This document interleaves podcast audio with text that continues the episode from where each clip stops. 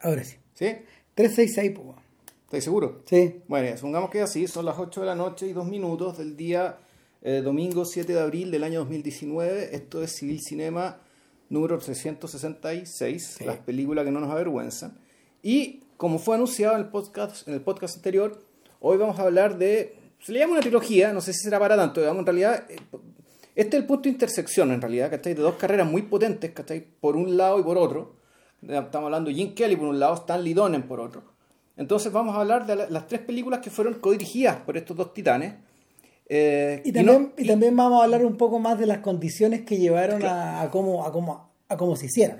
Pero sí, claro, y pensando en que además hay más gente involucrada, ¿cachai? Y no nos vamos a referir muy en detalle de lo que hizo Stanley Donen por otra parte, digamos, Es que ese es otro podcast. que es otro podcast, y lo que hizo Jim Kelly con otros directores también es otro podcast. Sí.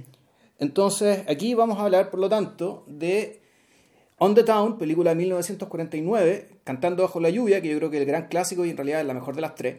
Eh, y finalmente It's Always Fair Weather o Siempre hace buen tiempo, de 1955. Claro.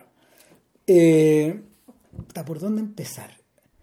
Lo hemos discutido bastante fuera de micrófono y en el fondo, a lo largo de estos años, y en el fondo como uno se acerca a, lo- a los musicales de Hollywood, eh, en realidad para la generación de nosotros la, la familiaridad viene como de la televisión abierta y de la programación de relleno en las tardes. En, dictadura, claro. Claro, y no, y seguramente para los gringos también debe haber funcionado más o menos así.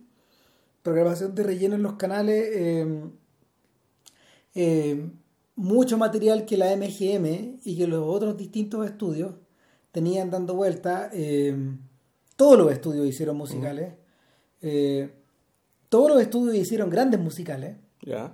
todos los estudios de Hollywood eh, diferían básicamente en la en el estilo de cada en el, esti- en el estilo de cada casa por ejemplo la, la RKO se dedicó a, a sacarle a sacarle punta a estos, a estos musicales como urbanos y a la figura de, de Fred Astaire y de, de- de Ginger Rogers Ya. y puta, hicieron Ahora, la, hora- la- para ponerle, situarlo temporalmente, la, la de oro de los musicales empieza más o menos en la época de la depresión, un poco antes, un poco después, o incluso antes. empieza inmediatamente ¿Ya? cuando empezó el sonido Ah, ya. al tiro Ok. No pasaron, ¿qué? ¿Tres, cuatro meses? Ya bueno, de hecho, cantando bajo la lluvia, en realidad lo que te cuenta es eso. Sí, claro. O sea, el, eh, Broadway Melody of 1929, que se ganó el Oscar en 1930, eh, eh, es como el primer gran ejemplo de eso. Ya. O sea, y lo que sorprende es que... Bueno, y ese, ese es un filme de la Metro, por ejemplo. Y, y sorprende, sorprende que en el fondo la- las estructuras de los musicales ya estaban perfectamente armadas. O sea, y, y correspondían a lo que podía hacer Paramount eh, con su estilo con su estilo más sofisticado. Sí, no, porque además, eh, digamos, o, di- o, o, o- o Columbia con un estilo pobretón, como le salían, digamos. Claro. Claro, pero es que hay que entender, la estructura venía dada de, del- de Broadway, o sea, de, de un- Sí. de una, de una disciplina y de una industria que ya existía, y que en realidad lo que permite el sonido es, en fondo, llevar a la gente que nos vive en Nueva York, que no puede ir a Broadway, ¿cachai? Llevar, puta, ver algo parecido a la experiencia de ir a ver esos espectáculos. Mandar de gira a esta weá. Claro. El- Es lo que hablamos cuando hicimos el el- el- la película de Kramer, ponte tú. ¿Cachai? En fondo eso era, ¿cachai? A- Agarrar, empaquetar estos shows, ¿cachai? Convertirlo en una, una experiencia que puedes replicar en todas partes, en todo Estados Unidos, ¿cachai? Exacto, Simultáneamente. Y, y el, el rollo es que, por lo mismo, una gigantesca cantidad de talento emigró rápidamente hacia allá. O sea, de Nueva York a Hollywood. Claro, eh, y desde Europa, a Ho- También. desde Europa a Hollywood, Jerome Kern, por ejemplo, eh, fue importado directo desde Europa, pasó un, pasó un breve rato por Estados, por, por, por Nueva York y se fue a, A California fue tiro, a. California al tiro, claro. Y eh, nada, ahí llegaron los hermanos Gershwin, llegó Cole Porter, eh, bueno, llegó, llegó Adolf Green y Betty Compton, de los que vamos a hablar hoy día, exacto. y un montón de gente más. El, ¿Cuál era la ventaja? Puta, los sueldos. Sí, po. O sea, la, la plata. po. Ah. En, en, en Broadway la apuesta es que el show que vas a montar con mucho esfuerzo por parte de todos los involucrados, incluyendo los tipos que meten la plata, es que esta weá pueda tener, no sé, más de 100, 200 presentaciones. Claro. O sea, la cantidad de presentaciones es la que te da el, el margen, digamos. Claro, pero esta weá en Broadway era, era jugar la ruleta rusa con la bala en la cabeza. Sí, o sea, no necesariamente porque eres un genio podías triunfar. en Hollywood en realidad la maquinaria funcionaba distinto. Eh, como tenían como tenían una hay escala po, weón. había hay economía de escala, escala, sí, claro pues. entonces ahí podía repartir el riesgo Mm. Y bueno o sea un, hay un portafolio en el fondo eso, eso. eh, y no y más que ahí todavía como estos huevones compraban sobre seguro compraban los musicales que habían triunfado Claro. puta puta obvio po. o sea tenés que ser muy incompetente para pitearte weón, un caballo ganador ¿cachai? de Broadway. Weas que pasaron que igual pasaron de seguro Claro que sí. Ahora, lo que sí ocurrió en el camino es que se, se- en la medida de que el género maduraba y de que se acabaron los, no- los, los- se acabaron los musicales de éxito, tuviste también que empezar a crear material. ya Y, eh, y es en ese, es en ese punto donde, donde se justifica la llegada, la llegada de gente como Jim Kelly al juego. Eh, Kelly pertenece a la segunda generación de bailarines que, que se trasplantaron a Hollywood. Siendo la primera, de todas maneras, los hermanos, o sea, eh, Fred Astaire, no su hermana, digamos, su hermana ya se había retirado antes. Siendo la primera, entonces, la de Fred Astaire. Eh, con, con mucha otra gente más, con Eddie Cantor, con los hermanos Marx, etcétera. O sea, esos son los primeros. Pero, pero Kelly no llegó al tiro. Kelly, eh, Kelly de hecho, y eso está rescatado en diversos musicales y sobre todo, sobre todo en, en Cantando bajo la lluvia, el número final digamos tiene esta en el Broadway Melody Claro. que se llama, que el, el happy ending, pero que está colocado, está colocado, el ballet que uno le podría Claro. llamar. En el ballet de Cantando bajo la lluvia eh, cuentan, claro, cuentan un poco la historia de cómo este cabro que mm, como este cabro que creo que es de Indiana, ponte tú, una cosa así, eh, da lo mismo en el fondo, pero es de, es de es de provincia. Del Midwest. no, es de. Pittsburgh, perdón. Ah.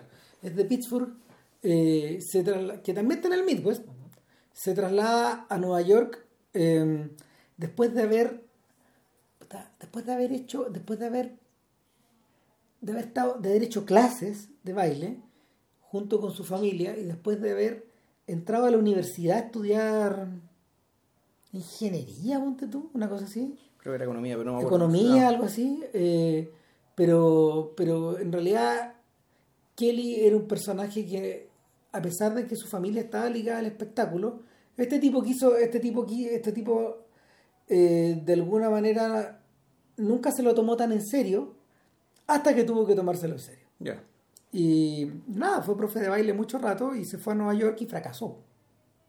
Y se tuvo que devolver a Pittsburgh. Y una vez en Pittsburgh comenzó a, a meterse de lleno en el mundo de, de los musicales. ya Y, y mucho más fogueado regresa a Nueva York. Esto es a finales de los 30, a principios de los 40, muy joven, probablemente con 25 años más o menos. ah, este un creo que es del 21 No, es del 15. Es como del 15. Ya No, como de esa edad, sí. Es 10 años menor que, que Aster. no no 20 del 21 era Stanley Donen Sí, no, del Sí. 24. Donner es del ¿Ya? 24. Y, y nada, eh, el, el rollo es que se mete en el negocio de los musicales, aprovecha, un- aprovecha un poco la, su, su condición física, en el fondo, de un tipo que era muy atlético, no demasiado alto, pero, pero al mismo tiempo con mucha energía. Y, y empieza a girar el y, y empieza a girar el, el, el prototipo del bailarín entonces es en esa es en, en esa eh, hay otro detalle como, como, como Kelly llegó basi- prácticamente maduro a- en su segundo viaje a Nueva York él ya llegó como coreógrafo que era una que era una circunstancia que marcó una marcaba una diferencia o sea, el, y, y- y en su calidad de coreógrafo, que no sé, pues, tiene sus primeros éxitos, eh, y conoce a Stanley Donen, que es un chiquillo de 14 años, que, que un poco al revés la situación de él, porque él, él sí que, él sí que es un, es un gato de ciudad y es un, es un- de algún modo Donen, el caso de Donen es medio parecido al caso de Sidney Lumet. Es decir, gente que nace un poco dentro del mundo del espectáculo, o que, o que llega al espectáculo muy muy joven, prácticamente niños, y, y trabajan un poco a partir de ahí, en el fondo es el único mundo que conocen. Eh, Donen y Kelly también tienen una diferencia, claro, como de nueve años más o menos, Y, y cuando, cuando Kelly estaba coreografiando, Donen estaba en el coro. En el coro, es decir, con los bailarines, con, los, con, lo- con, el, con el grupo de bailarines o con el grupo de cantantes, etc. Y, y en cierta medida se convierte como en su en su especie como de, de ayudante o de ahijado. Y lo interesante es que eso, eh, esa relación se mantiene después que eh, Kelly se va contratado a Estados Unidos, perdón, a, A a Hollywood. Hollywood. perdón, y contratado por la Metro, sin que la Metro sepa mucho qué hacer con él. Eh, cuando uno observa las primeras películas de, de, de Kelly, en realidad es un, es un actor que está medio perdido ahí en el, en el, en el contexto. En absoluto se parece al tipo que uno ve después. Y, y Kelly en algún momento le dice a Donen que, que se venga a, a formar parte de su grupo de asistentes. Quedan como tres personas, incluyendo bailarín. Son dos, bail- do- dos hombres y una mujer, creo, o dos mujeres y un hombre, creo, donde, donde Don era uno de ellos. Y, y la idea era, eh, Kelly decía que en el fondo, cuando él estaba frente a la cámara, necesitaba que algo, o, o creando algo, necesitaba que alguien lo mirara y, y compararan notas. Y, de- y, y- y que ese alguien fuera un bailarín, que no fuera un director de cine que no, que no tenía idea del tema.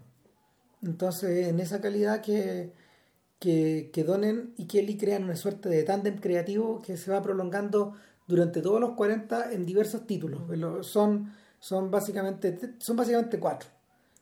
Cover Girl del 44, Anchors Away, Le Ven Ancla del Ven Ancla. 45, Living in a Big Way del 47, que fue un trabajo que tuvieron que ir a salvar y que, que en el fondo como que no lo cuentan dentro No. de su obra. Eh, y, y- y Take Me Out to the Ball Game, que es la es la comedia es la comedia de béisbol que, que ellos tuvieron que prácticamente codirigir después de que el director Bassy Berkeley puta, eh, se tuvo que ir para la casa por su alcoholismo entonces eh, esas son esas son la materia prima con la que trabajan antes de la trilogía Claro. Ahora, yo las estuve viendo. Yo había visto hace como 30 años una vez le ven ancla en TNT o tal vez en, en, en la tele y en el fondo. Ahora, si no la han visto, es muy famosa porque es la escena en que eh, Jim Kelly baila con Jerry. Claro, el ratón Jerry. el ratón. Jerry, Sí, o sea, el- el dibujo animado. Exacto, y, y, y- y es, la, es la historia como del. Es la historia del rey que no le gusta el baile ni la música. Ya. Entonces, Kelly va y lo contagia. Eh, y el. Pero las otras, las otras yo, yo me había, yo, yo recuerdo haberme grabado Take Me, Ball- Take Me Out to the Ball Game también en esa época, pero nunca haberla visto. Y, y nunca había visto Cover Girl. Ya. Y era lógico que nunca había visto Cover Girl porque los musicales que daba TNT eran todos de la MGM o de la Warner. Y, y Cover Girl es una película de Columbia Pictures. Y, y por lo mismo es un pájaro medio extraño. Eh, Pero él estaba bajo contrato de la MGM y lo prestaron para. Es que se prestaban. Sí, claro. te, prestaban, te arrendaban y muchas veces los mejores, los mejores roles de los, de los distintos actores de la era clásica eran fuera, cuando no, fuera de fuera del estudio donde estaban adscritos porque en el fondo te sacaban de tu lugar común o te sacaban de tu Sí. de tu De lo, que te, de lo que te trajeron en realidad. Claro, la de tu, de safe place, de tu área de seguridad, etcétera. Y, y nada, en un, en un breve repaso de estos tres, es impresionante ver cómo se, cómo se acumula material para lo que viene. Es- pero es que realmente o sea, me, me fui de raja, bueno, es impresionante. Mira, a ver, ninguno de los tres es demasiado creativo. Cover Girl es una historia en la tradición de la calle 42, que era el, el musical que el, el musical eje de los años 30 y que patentó una estructura fundamental para después. Es decir, esta es una historia que ocurre dentro del mundo del espectáculo, al interior de una pequeña compañía cuyo dueño es Danny, es Donny Maguire, y Da- Danny Maguire y que tiene que es dueño del local y es dueño de la compañía. Al interior de esa compañía está, eh, está Rita Hayward, que es una chiquilla del coro que al principio de la película, eh, mientras presentan estos números como de bajo nivel, es como, es como, un- es como una especie de pequeño cabaret esto, eh, una de las bailarinas le dice, hay un concurso en la revista Vanity, no Vanity Fair, la revista Vanity, y eh, va a haber espacio para un nuevo rostro en la portada, una cover girl. Entonces, la mitad de las chicas de, de Broadway van a presentarse, sobre todo las que son coristas, las que no tienen cara finalmente, y, y por diversos avatares Hayward termina siendo elegida y Hayward termina siendo elegida por una razón especial. El dueño del holding de la revista reconoce en ella el vivo rostro de una persona que amó cuando joven. Y hay diversos flashbacks de, ese, de esa historia. Y más adelante nos enteramos que no era la madre de Hayward, sino que era la abuela de Hayward. Que pudiendo haberse convertido en una gran artista, optó por el amor y se fue con un pianista y fue muy feliz en la vida que tuvo, etcétera y se ese impulso se saltó una generación y volvemos a volvemos a Hayward que tiene una relación con Kelly. Nadie lo nadie lo conversa nadie lo explica. La película empieza cuando ellos, ya, ellos ya son pareja eh, y, entre medio de esa pareja hay un tercero que es Phil Silvers que es el comic relief el papel del cómico. Ahora esta estructura de trío se va a mantener en todas las películas hasta el final.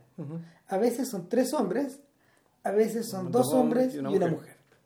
Y la mujer siempre tiene un rol de partner al mismo nivel. Claro. Y no es triángulo amoroso. No es un triángulo amoroso, es un rol de partner así donde son todos hermanos. Exacto. Eh, en algunos casos, en algunos casos, eso te lleva. Eh, Kelly, Kelly tiene una relación después con ella. No, claro, y en la película en On the Town ya la cosa es un, es un 3x2 en el fondo. Claro. Eso son dos tríos en la práctica. Y todos al mismo nivel también. Exactamente. Entonces, eh, eso, eso, es, lo, eso es lo que pasa y, la, estructura es súper matemática. Phil Silvers, para los gringos es muy conocido, para, para, el gringo medio es muy conocido porque fue Sargent Bilko. Sargent Bilko es como uno, de los, uno de los papeles televisivos más importantes de la segunda mitad del siglo XX. Claro, y muy conocido. ¿Y qué serie es? Eh, es que era, era, era una serie, era una serie como de. Mm, es como son los antecesores de MASH. Son estas series militares donde hay un rol muy cómico y en el fondo el viejo que maneja todo y que se la sabe toda y que te, y que te arregla todo. Sargent Bilko en el fondo es, siendo sargento es el general. ¿Cachai? Es el general del lugar. Entonces el tipo que tiene todas las conexiones y Phil Silvers ya estaba creando un poco este personaje que en la que, que, en, esta película se llama Genius. Genio. Así le dicen Genius para acá, Genius para allá. Entonces, eh, nada, pues, el, en medio de todo esto, lo, interesante es que Kelly, que se había ofrecido no solo como actor, sino que también como coreógrafo, por primera vez, de una película, eh, se lleva a este cabro chico a su lado, al, a Donen, y juntos, juntos crean de alguna manera la, los números musicales. Son todos muy sencillos, salvo uno. Que, que, es el, eh, que, eso, que eso es lo que va a pasar, eso es lo que va a pasar después. Kelly en todas estas películas, en, todas las realmente, las realmente grandes, las importantes, tiene un número que es autorreflexivo, donde está solo él y, es un número, es un número que frecuentemente lo pone en contacto, eh, lo pone en contacto no con el argumento, sino que te lo saca del argumento y te lo pone en otro nivel. En algunos casos, en algunos casos hay un factor mágico por detrás, que por ejemplo lo que ocurre con Jerry, o en otros casos definitivamente es una, ¿cómo se llama? Es un triunfo de abstracción. El, y en el... En Covergirl esto se produce cuando, cuando Kelly en el fondo se da cuenta de que, de que Hayward se está alejando. Porque, porque el talento de ella está siendo reconocido en otras partes. ¿Cachai? El talento de ella es un talento importante, entonces puta, va a tener que va a tener que irse algún día. Eh, y, y, Kelly como que Kelly como que llega a esa... Y es la estructura de una estrella también, entonces. Sí, claro. Es la estructura de la calle 42, en el fondo. Ahora, lo que, lo que ocurre aquí es que eh, en, en, particular en esta escena de Cover Girl, Kelly comienza, es impresionante, comienza a caminar, comienza a caminar por una calle muy solitaria, es como un back alley en el fondo, como de de tipo de tipo industrial son negocios que están abandonados hace mucho tiempo y las ventanas en las que él se refleja comienzan a hacerse más grandes y más grandes y más grandes hasta que son de cuerpo entero. Y una vez que la, él se refleja de cuerpo entero, se observa a sí mismo, pero su reflejo está haciendo otra cosa. Y su reflejo salta a la realidad y empieza a bailar con él. Es increíble esa escena. O sea, eh, eso ya lo. ahí tú no te que Juan es un genio. la, forma en que está, la forma en que está filmada, la forma en que está secuenciada, suben, bajan, llegan hasta un tercer piso, se tiran, todo en ritmo. Todo el ritmo, ¿cachai? De verdad, es un ballet de dos. Y el cover, el resto de Cover Girl no tiene nada parecido a ese nivel. Eh, algunas escenas son directamente tributarias como de, los, de, las, de las comedias de los 30. Eh, hay, están estas típicas escenas, por ejemplo, donde no sé, hay, hay, hay un tipo, hay, la gente, hay un tipo, hay un, hombre que canta y las niñas mm. como que se exhiben en una especie como de carrusel, donde uno va a ojear, es como si uno ojeara una revista, esa clase de cosas. Pero ese ballet eh, de, de, Kelly consigo mismo eh, está en otro, está, en, está en otra línea, en otro lado. Y ese trabajo introspectivo se va a repetir después. Ahora, cuando uno salta la película que fue hecha con nada, fue un tremendo éxito. Es la que lo volvió famoso, además. Exactamente. Y cuando, cuando pasa a, a Leven Anclas, eh, el esquema cambia. Leven Anclas, de hecho, es una película que estuvo nominada a varios Oscars. No me acuerdo si ganó alguno, probablemente sí por efectos especiales. Pero, pero lo que sí ocurre con Leven Anclas es que su tamaño es un tamaño que está desfocado. La película Cover Girl de Charles Bybor era una que un director de segunda línea de musicales, era una película de una hora 48, más corta. Pero, pero es la longitud de las películas que vamos a hablar hoy día. Claro. Son películas de una hora 42, una hora 43 minutos. Pero Leven Anclas dura dos horas 20. No, es largo. Es larga. Y, y, es larga precisamente porque George Sidney, que también, que también es un señor de, es gente que trabajó después con Dean Martin y Jerry Lewis, etcétera. Es, gente que en el fondo eh, estaba ahí para hacer avanzar la trama y para traspasar las responsabilidades, digamos, a los otros. ¿Cachai? al equipo, al equipo técnico y artístico que hacían los musicales. Entonces, eh, Leven Ancla es una historia muy sucinta de dos amigos, eh, Sinatra y Kelly, que son condecorados por eh, un tremendo acto de heroísmo que ellos hacen durante la guerra, porque está, hasta el final de la guerra. Y, y, por premio les van a dar cuatro días extra en, en, Hollywood. El, el, barco está anclado en Los Ángeles. Y Kelly lo tiene todo calculado, tiene una novia, a la que nunca vemos y a la que siempre llama por teléfono.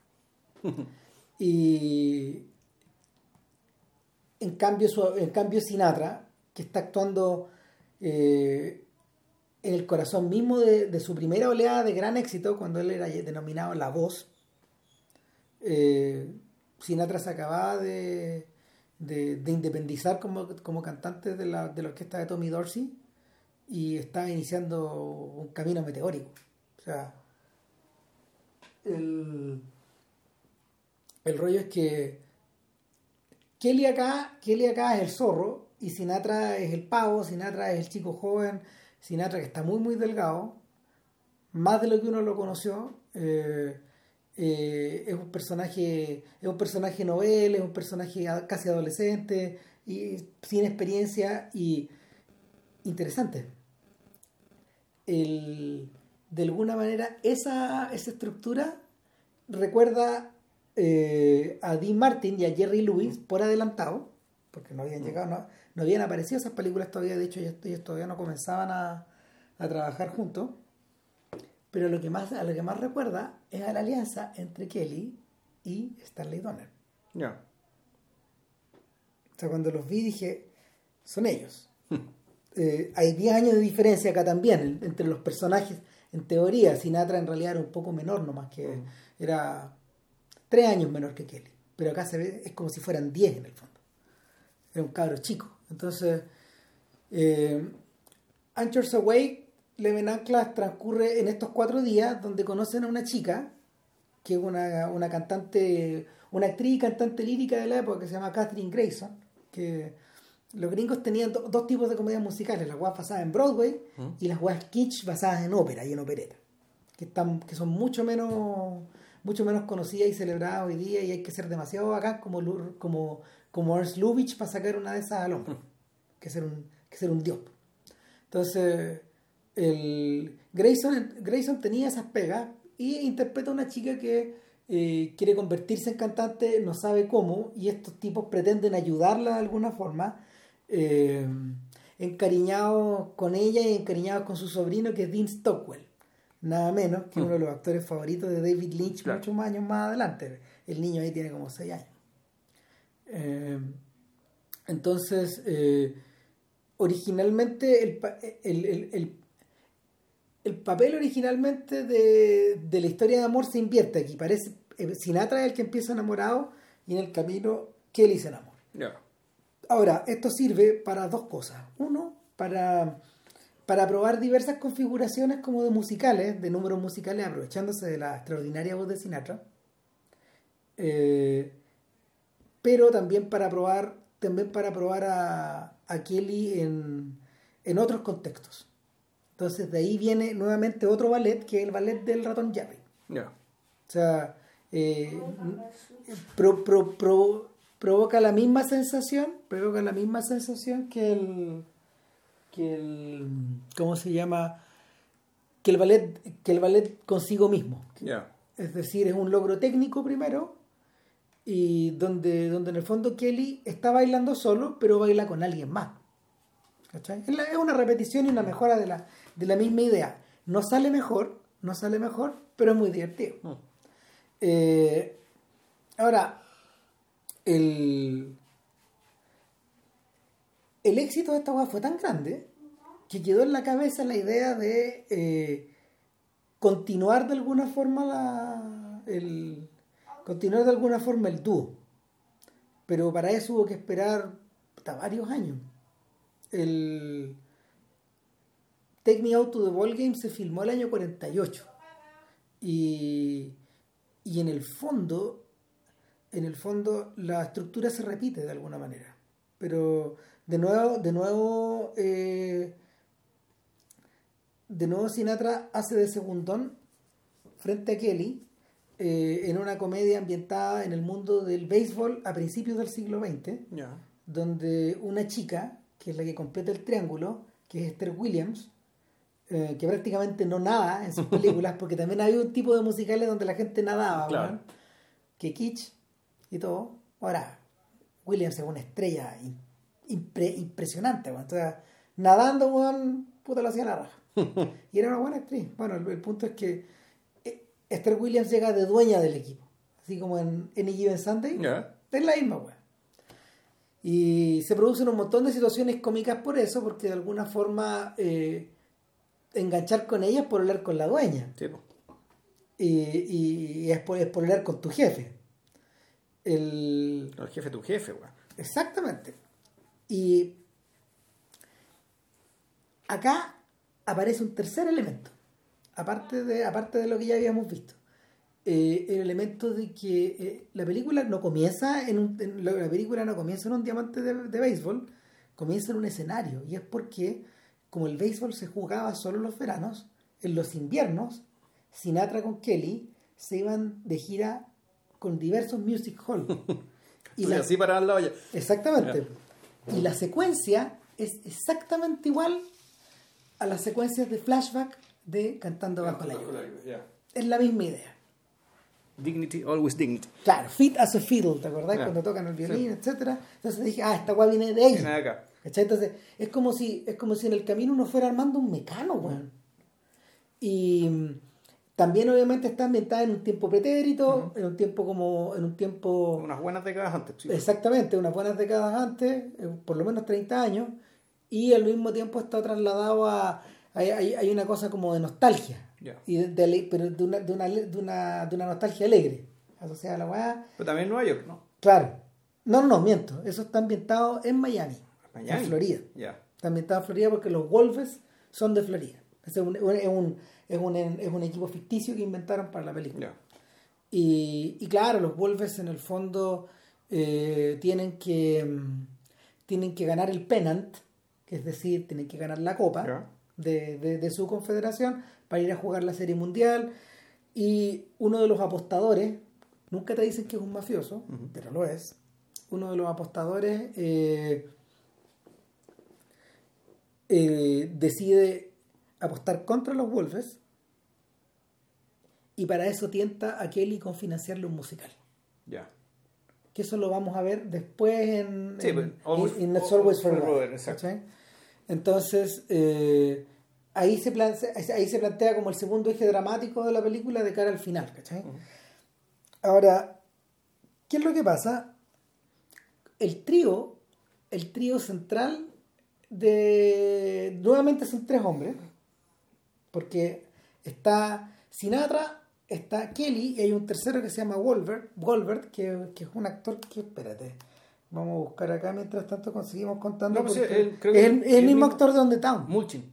Ah, es verdad. James Mulchin. James Mulchin. O Jules Mulchin, no. no, James. Jules Mulchin. Jules, ya. Y, y claro, Mulchin, eh, Wolver Mulchin, sí, él, es judío, es como ese, actor, eh, y venía como de una tradición mucho más de Broadway que, que de Hollywood. Eh, es, como, es como el tercero en disputa y hacen los números musicales hacen los números musicales a todo chancho. A, a Sinatra que le costaba seguirle el paso a, a, a Kelly en Leven Anclas, ya no está, ya no está tan limitado acá, en su segunda película. O sea, perdón, claro, en, en- en su segunda película. Y el y este trío, Sinatra, Mulchin, Kelly, vuelve a repetirse en On the Town. Y, y no solo eso, sino que además eh, recuperan a eh, la pareja de Sinatra en la, en la película que se llama Garrett, Peggy Garrett, ¿cómo? Mm, ¿La pareja de Sinatra? No, la pareja de Betty Sinatra. Garrett creo que se llama. No, eh... Ah, la actriz. La Sí, parece que sí. Claro, Betty Garrett, que es una actriz cómica, que eh, muy, muy- fue muy famosa en la televisión, en la televisión gringa de los 70, y ella, en el fondo, eh, em, ¿cómo se llama? Interpreta a una chiquilla muy voluntariosa que trata de conquistar a Sinatra, sea como sea. Y es lo mismo que pasa en Town. está, exacto. Ahora, ¿por qué esas cosas se, por, por qué se gestó eso? Eh, porque da la sensación de que estos tipos estaban preparando On the Town, eh, muy concentrados, en paralelo mientras hacían esto otro la rápida. Ahora, On the Down, por lo que entiendo, es un musical Preexistente. Ajeno. Sí, claro. Preexi- Preexistente. ¿Y es un musical de Betty Comden o no? Eh, ¿De Greenie Comden? eh, es un musical de Green y Condon donde ellos escribieron el libreto ¿no? Ya. ¿Y las canciones? y las canciones con Leonard Bernstein. Ya, claro. Ahora, esto había nacido a propósito de un ballet al- de Jerome Robbins, del joven Jerome Robbins, futuro creador de, o, cola- o co-colaborador de, de- de Bernstein en West Side Story, que Exacto. comentamos en algún podcast. Y, y nada, pues ellos habían creado una pieza de ballet que se llama Day in New York, Claro. que está, curiosamente, repetida como el ballet de On the Town. Sí, Acá. Volvemos a la idea del ballet. exacto. Eh, y el. Pero lo que ocurrió, lo que ocurrió es que em, la música de On the Town fue considerada por la MGM demasiado, demasiado disonante, demasiado moderna, demasiado intelectual, y los buenos se echaron la mitad de la partitura. Y Bernstein se volvió loco. weón. Ya. O sea, Colapsó. colapsó, weón, si le quitaron. Dejaron cuatro canciones. Dejaron cuatro de sus canciones. Y, y curiosamente, son las mejores, pues, weón. O sea, es, la, es como se llama eh, New York, New York, Ya. que, que, que no es la New York, New York de, de Liza Minnelli. Y esa dejaron la canción de em, la canción de Taxi, la canción de la taxista. Dejaron a Day in New York y dejaron otra canción más, que creo que es la canción de Mulchi. No, y hay otra que llama, que se llama On the Down, porque la cosa que se llama On the. Que Pero va esa- the- Ah, pero esa es de la. Pero esa no es de, esa, ¿No? esa es de la película. Mira tú. Mira, no, sí. Dejaron la de Mulchin y el resto para la casa, weón. Eh, ahora, interesantemente contaron con la ayuda de con la ayuda de Green y Compton para poder para poder escribir las letras que a los que otro músico, Richard Eden, algo así, le, le- eh, les agregó. En retrospectiva, en retrospectiva yo creo que yo creo que daña al, al musical eh, en general. Y es como lo que tú comentabas, hay ciertas partes donde Town que funcionan a la perfección y ciertas partes Aparte que, que no. se ven, se ven, ya se ven naif, se ven ñoñas, weón, se ven de otra época, ¿cachai? Ya que el- un, público de ahora ya las encontraría su- superados, que esto está Claro. superado. Ahora, de todo lo que hablamos antes, también muchas de estas cosas también se sienten medias superadas, Mm. salvo estos momentos como donde uno para la oreja. Claro. ¿Cachai? No, pero cuando- cantando bajo la lluvia creo que todavía está, está casi entera. Es que yo De ahí creo, no se cae, se cae muy poco. ¿cachai? yo creo que, yo creo que lo, lo que ocurre, lo que ocurre es que cuando llegan a cantando bajo la lluvia, eh, seleccionan lo mejor. Sí, El, porque mira, On the Town, On the Town vuelve a repetir a, lo- a los marineros. claro. Curiosamente, no es una idea que ellos quisieran repetir, y eso ya venía del musical, Claro. pero, pero se prestó.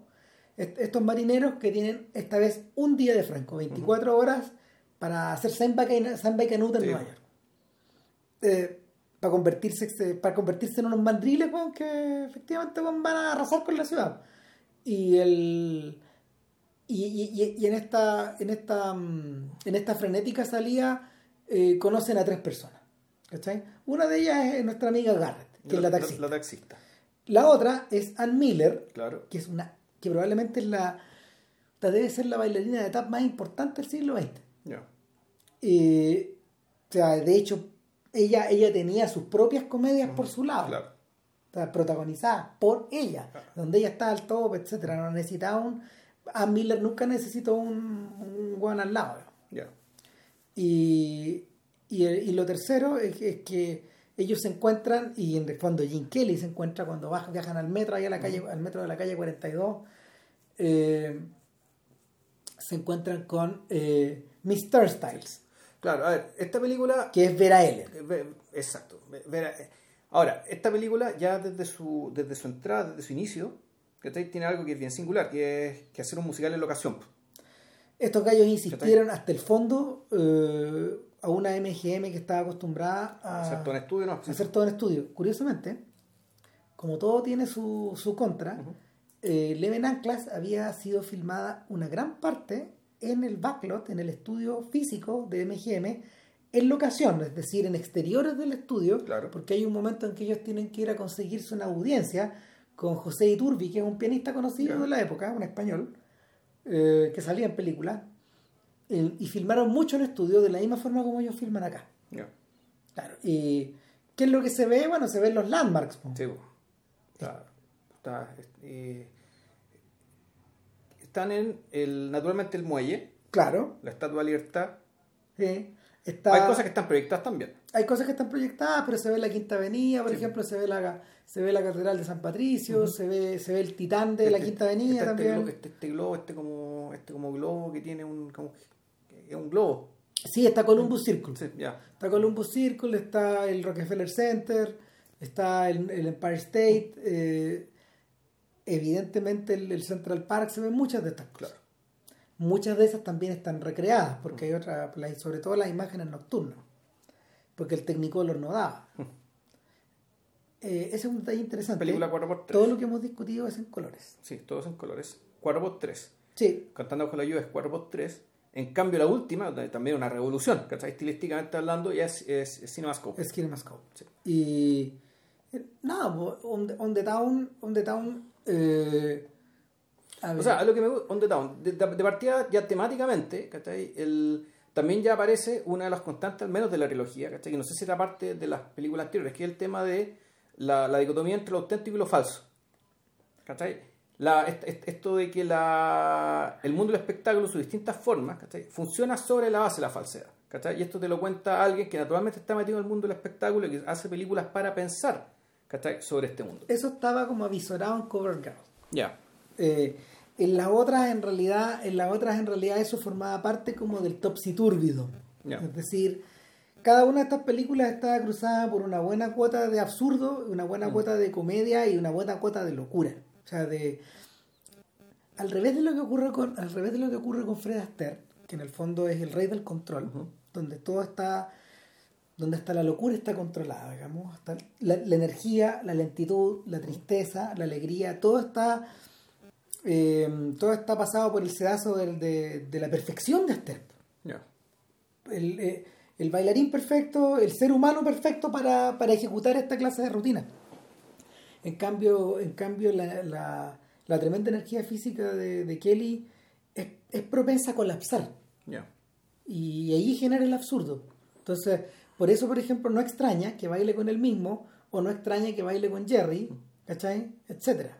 Y el y, y, y, por lo mismo no extraña la, no extraña el por ejemplo el número musical cuando eh, el, el, número musical cuando llegan al Museo de Historia Natural que me parece un, un, un, número bien débil mal coreografiado creo yo ridículo directamente es, que, ridículo. es que es ridículo y, y, y, tú te preguntáis por qué Puta, yo, el, es ridículo, mira, es ridículo cuando lo miráis en, en solitario, pero cuando lo miráis en, en relación a los otros, eh, hay momentos donde la weá se escapa, se pone bunkers, se, mm. se, se, se, le raya el disco, finalmente.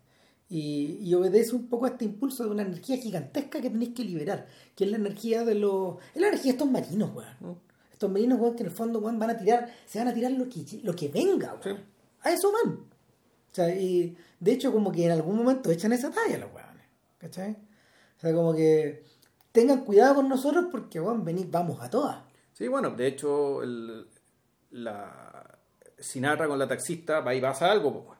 Sí, claro. Claro, claro, pasa algo, porque lo sugieren bien piola, pero ahí pasa algo. No, y también, y también Mulchin con Mulchin con su arqueóloga. Con su arqueóloga también, cuando desaparecen, nada, que en vez de estar buscando ¿cachai? A, la, a, a la fantasía de, de Kelly. Se van a buscar entre ellos. Lo están poniendo por ahí. Po. Claro, entonces lo están poniendo en vez de recorrer. Claro. Entonces también tenía esa dicotomía de, puta, llegáis a una ciudad cargada de energía, queréis verlo todo, pero en realidad a pasar encerrado. Claro. Poniéndolo. Poniéndolo, sí, obvio. Y eh, el que está... El, y el que está en la el que está en la situación desmedrada al revés de lo que ocurría en las comedias mm. donde habían donde Kelly estaba con el joven Sinatra claro. acá Sinatra está a la altura es uno más, sí, uno es, más. es, un igual no si los tres son iguales y Kelly se destaca por el hecho de ser el que tiene más energía pero al mismo tiempo el, el fondo es que cae en la, en la tontera más grande que en el fondo es tomar a una pseudo celebridad ver a una chica en un póster a una especie de cover girl que es, la, que es la muchacha del metro y cree que es una celebridad y que la encuentra y se y se encapricha con ella, y se encapricha con ella y se encapricha además con su este lugar ficticio inventado por él, que es el de la celebridad.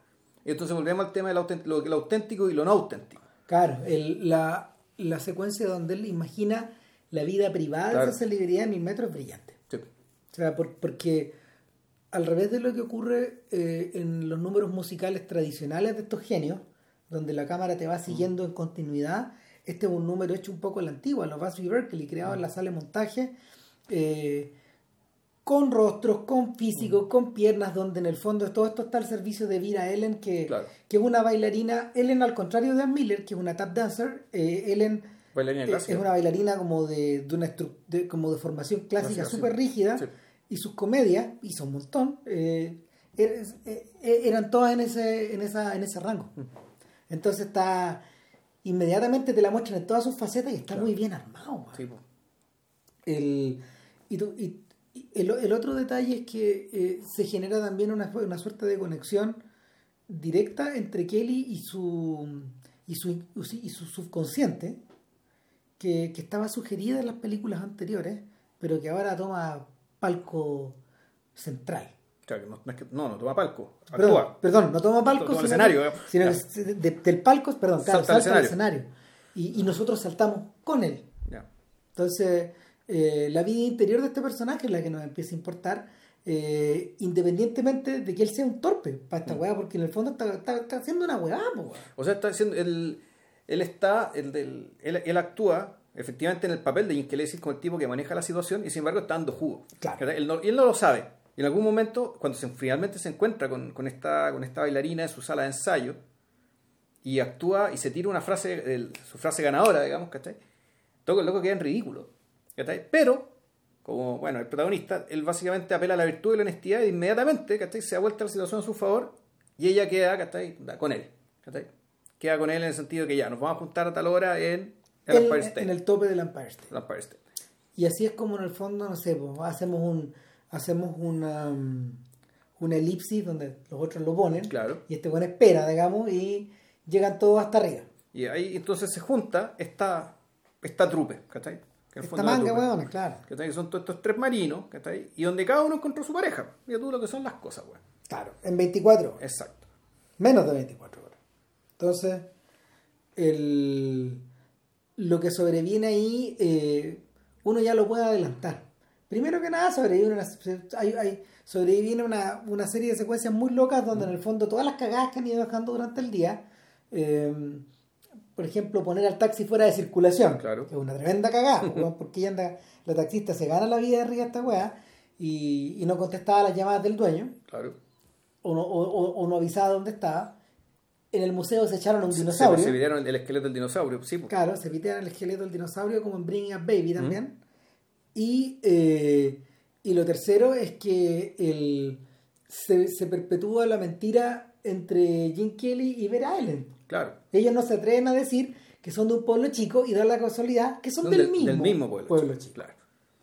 No, pero y además, pero- y además está la mentira, la mentira, la gran mentira, que en el fondo esta bailarina clásica, celebridad del metro, en realidad es una bailarina exótica. ¿Cachai? Que- Coney y- Island. Y que, y, que, y que ser elegido Mr. o Mrs. Turnstiles Es cualquier weá. es cualquier weá. Es menos que el empleado del mes. Claro.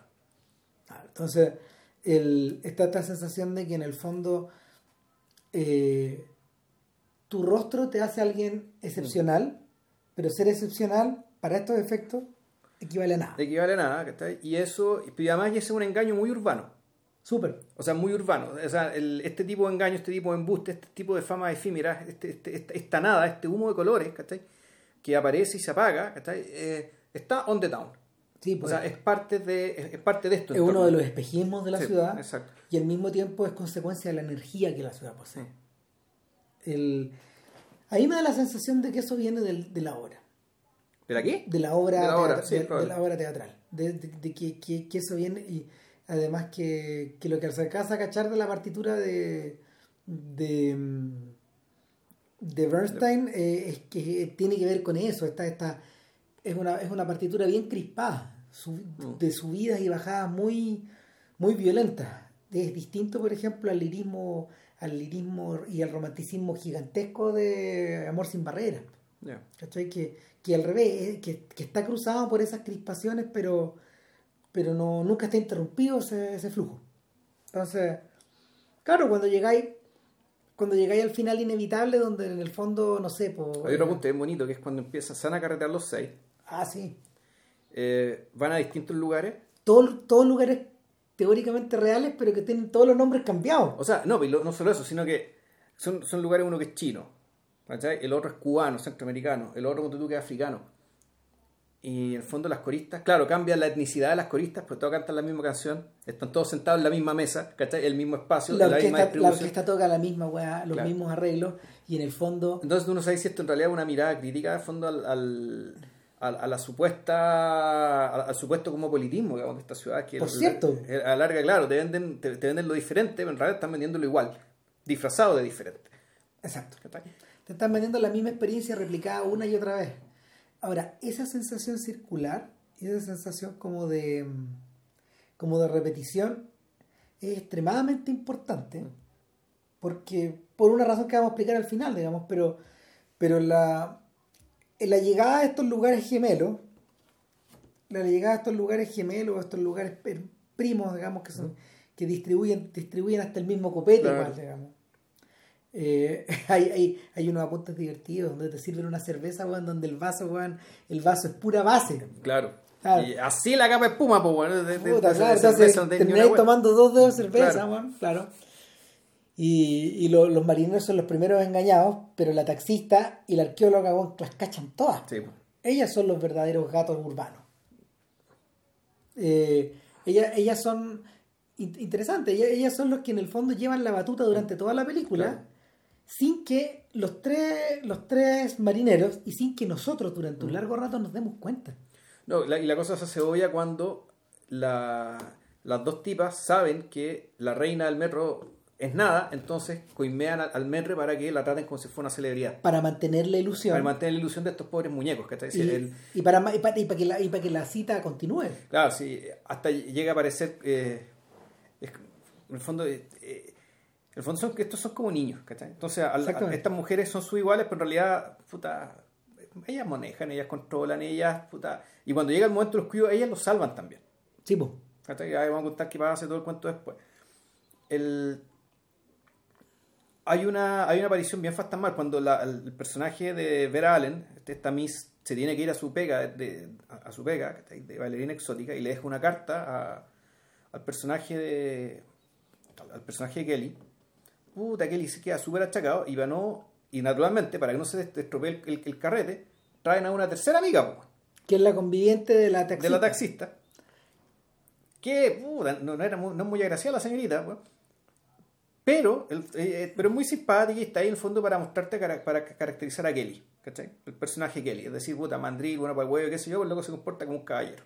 No, y, eh, y además, además funciona, pasa, pasa una hueá bien claro, y, funciona, claro, es que además funciona en términos, eso es para mostrar el carácter, pero además el hecho de ir a dejarla a su casa, ¿cachai? Lo deja en posición para entrar al número de la abstracción a la coda. Exacto. Ahora, lo hay que hacer una mención de esta, de esta señora. De hecho, ella es la primera vecina de la hechizada.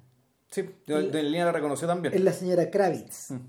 Y, y, nada, pues ella era una artista cómica muy, muy, muy conocida. Murió muy joven, de hecho. Y el, es bien inquietante que cuando ella se integra al equipo de estos cinco, rápidamente se convierte en la sexta. Claro como si Mrs. Turnstiles en realidad fuera intercambiable.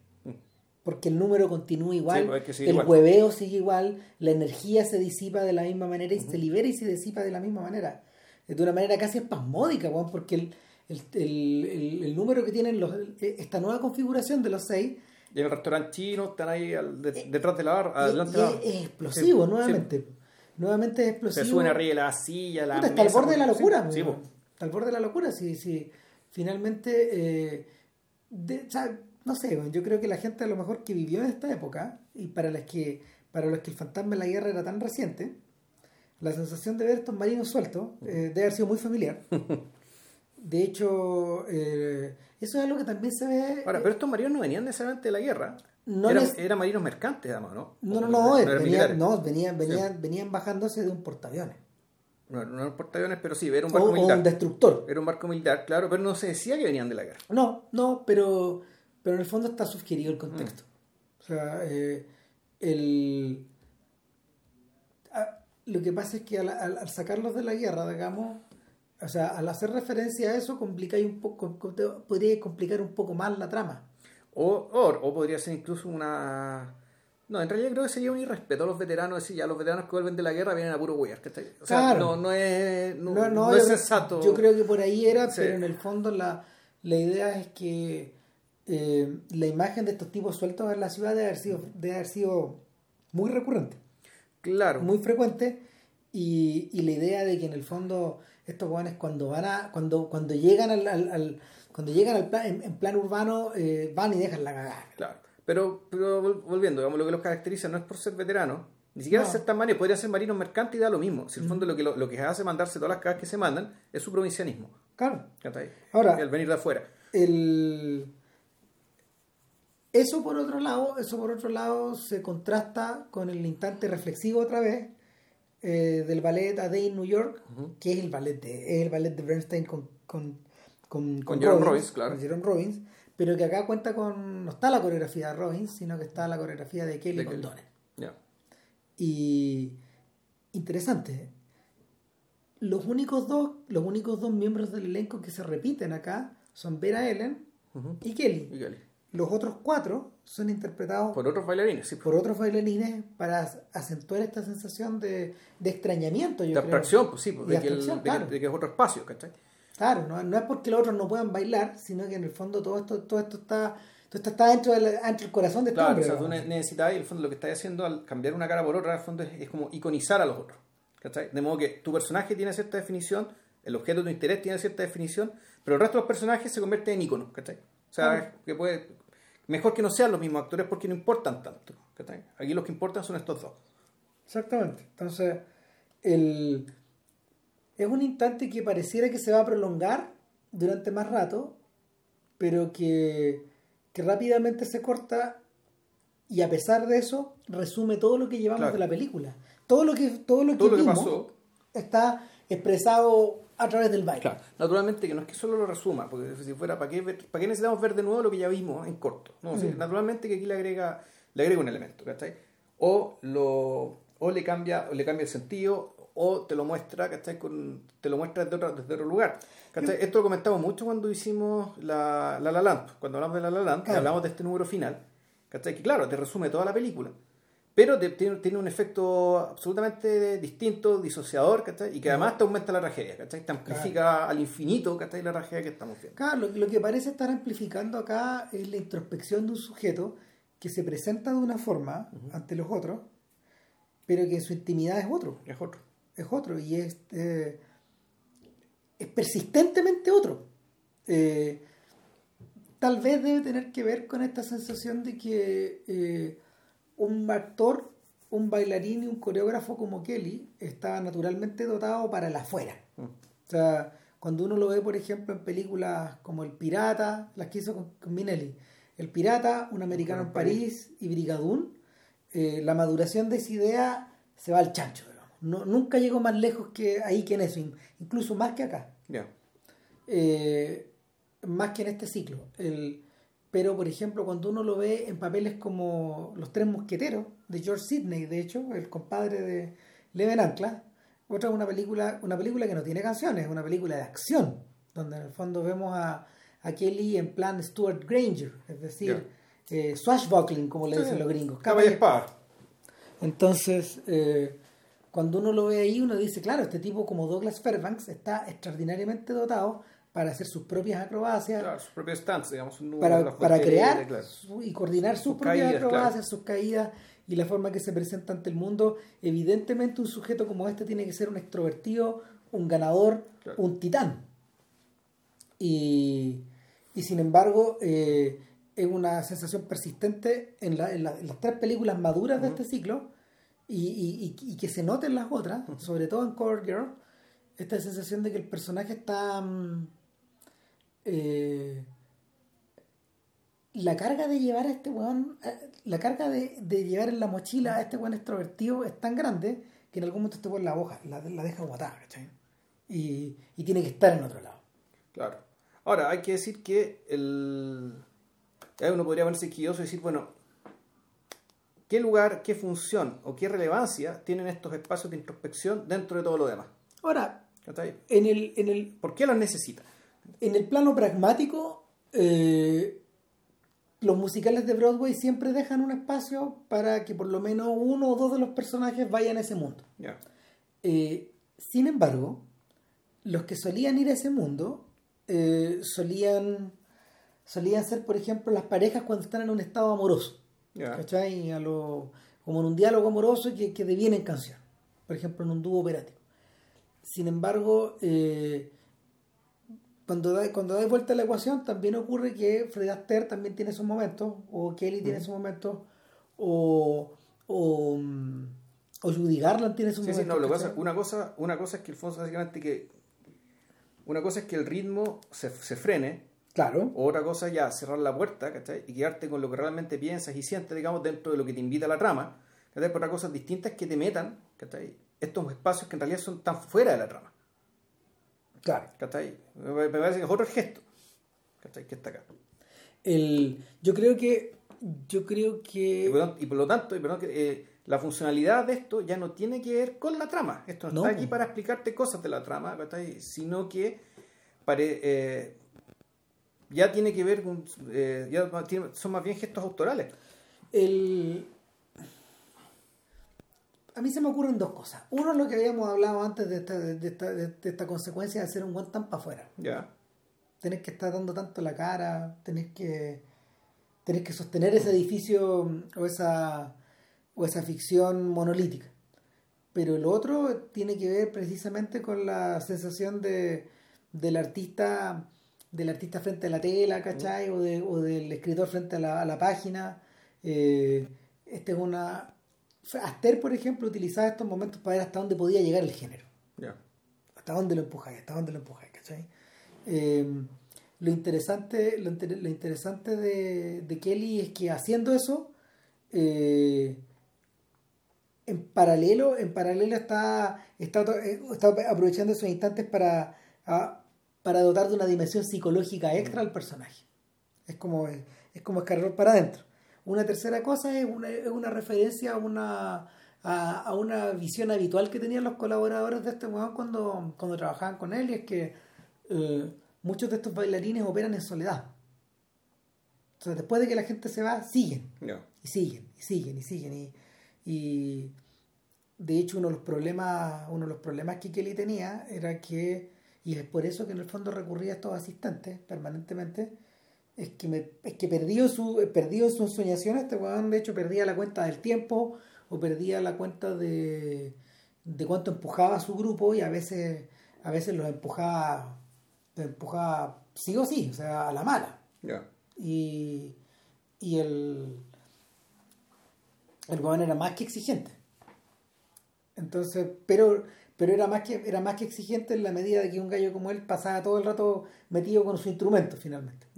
O metido, metido en su, metido en su tablero o en, su, en su lugar de ensayo, etcétera. Uno, cuando uno observa, por ejemplo, los los números que Kelly tenía en otras películas, como Thousand Cheers, que era un musical de la MGM full de la guerra, eh, no sé, pues la, la, la, película hoy día es famosa por The Mob, The Mob Dance, que en el fondo es, es Kelly bailando con una mopa. O, o en Summer Stock es Kelly bailando con unos, unos diarios que él va trozando. Él agarra un diario grande y a cada paso, a, cada paso de baile lo va partiendo en, en, dos, en seis. En, el show de Fairweather, los tres bailarines, los tres protagonistas bailan con las tapas de los basureros. Claro. Entonces tú te acordás inmediatamente de estas, de estos, de estas de estos elencos de baile contemporáneo que ocupan los Stone, Pilolus, weón, ¿cachai? O Mayumana, weón. Son de esa weón, pues. Que claro. de ahí, pues, weón. Sí, viene ahí. Entonces, el. La. La, la, la, la sensación es que eh, en determinado momento de los 40, Aster y, y Kelly dejan de necesitar a su compañero de baile y se lanzan como a lo desconocido, de alguna forma. A explorar bueno, sus propias galaxias nomás. Y, y a eso refiere esto en On the Town justo antes de lanzarse como a la justo antes de lanzarse al acto final donde es la persecución. Claro, que ya la, que es la película de acción que está hecha en estudio, eso sí. Sí, claro, y transcurre todo en el afuera. Claro, es una afuera que ya, ya es una esta vez, eso sí, donde ya hay números bien disparatados, del auto choca, pues bueno. Sí. Claro. No, o sea, todos, todos los pacos, todos los pacos de la ciudad están persiguiendo al sexteto y, y el sexteto termina en Coney Island en una vía que los lleva a través de todo Brooklyn para poder llegar donde Miss Styles y eh, sin querer desenmascararla como la bailarina de cabaret que es, local. Y ella está muerta de vergüenza, pero de alguna forma eh, eh, es divertido. Mientras ella está, en la medida que ella más se disfraza, todos los disfraces caen. Todos los disfraces morales o sociales, etcétera, caen, digamos. Toda la, y y el, la, la, comedia acelera, ellos se travisten en algún momento de bailarinas para poder... Para poder zafar, claro, y que la cuestión acelera... Claro, claro, y, y, como, como es tan raro el espectáculo, toda la gente se traslada a mirarlo, incluyendo los pacos, los desenmascaran, etcétera. Caen presos. Caen presos y, y, la, y las mujeres nuevamente, a través del don de la palabra. Y es una escena como, claro, apelando a una, a una, una ética media comunitaria, que en realidad las sociedades modernas no tienen eh, puta, al fondo logra un indulto social. Claro, y pasar el, pasando el sombrero. Claro, o sea, el indulto social. Y además, en el fondo dicen, puta, puta, estos, estos caros han hecho esto, esto, esto. Y los hablan de ellos como si fueran veteranos, aunque no lo sean. y, y, y, también te vuelven a resumir toda la película, ¿cachai? Por todo lo que han hecho, por ellas y por el amor, resulta que la gente se conmueve y ya, puta, los van a dejar al barco.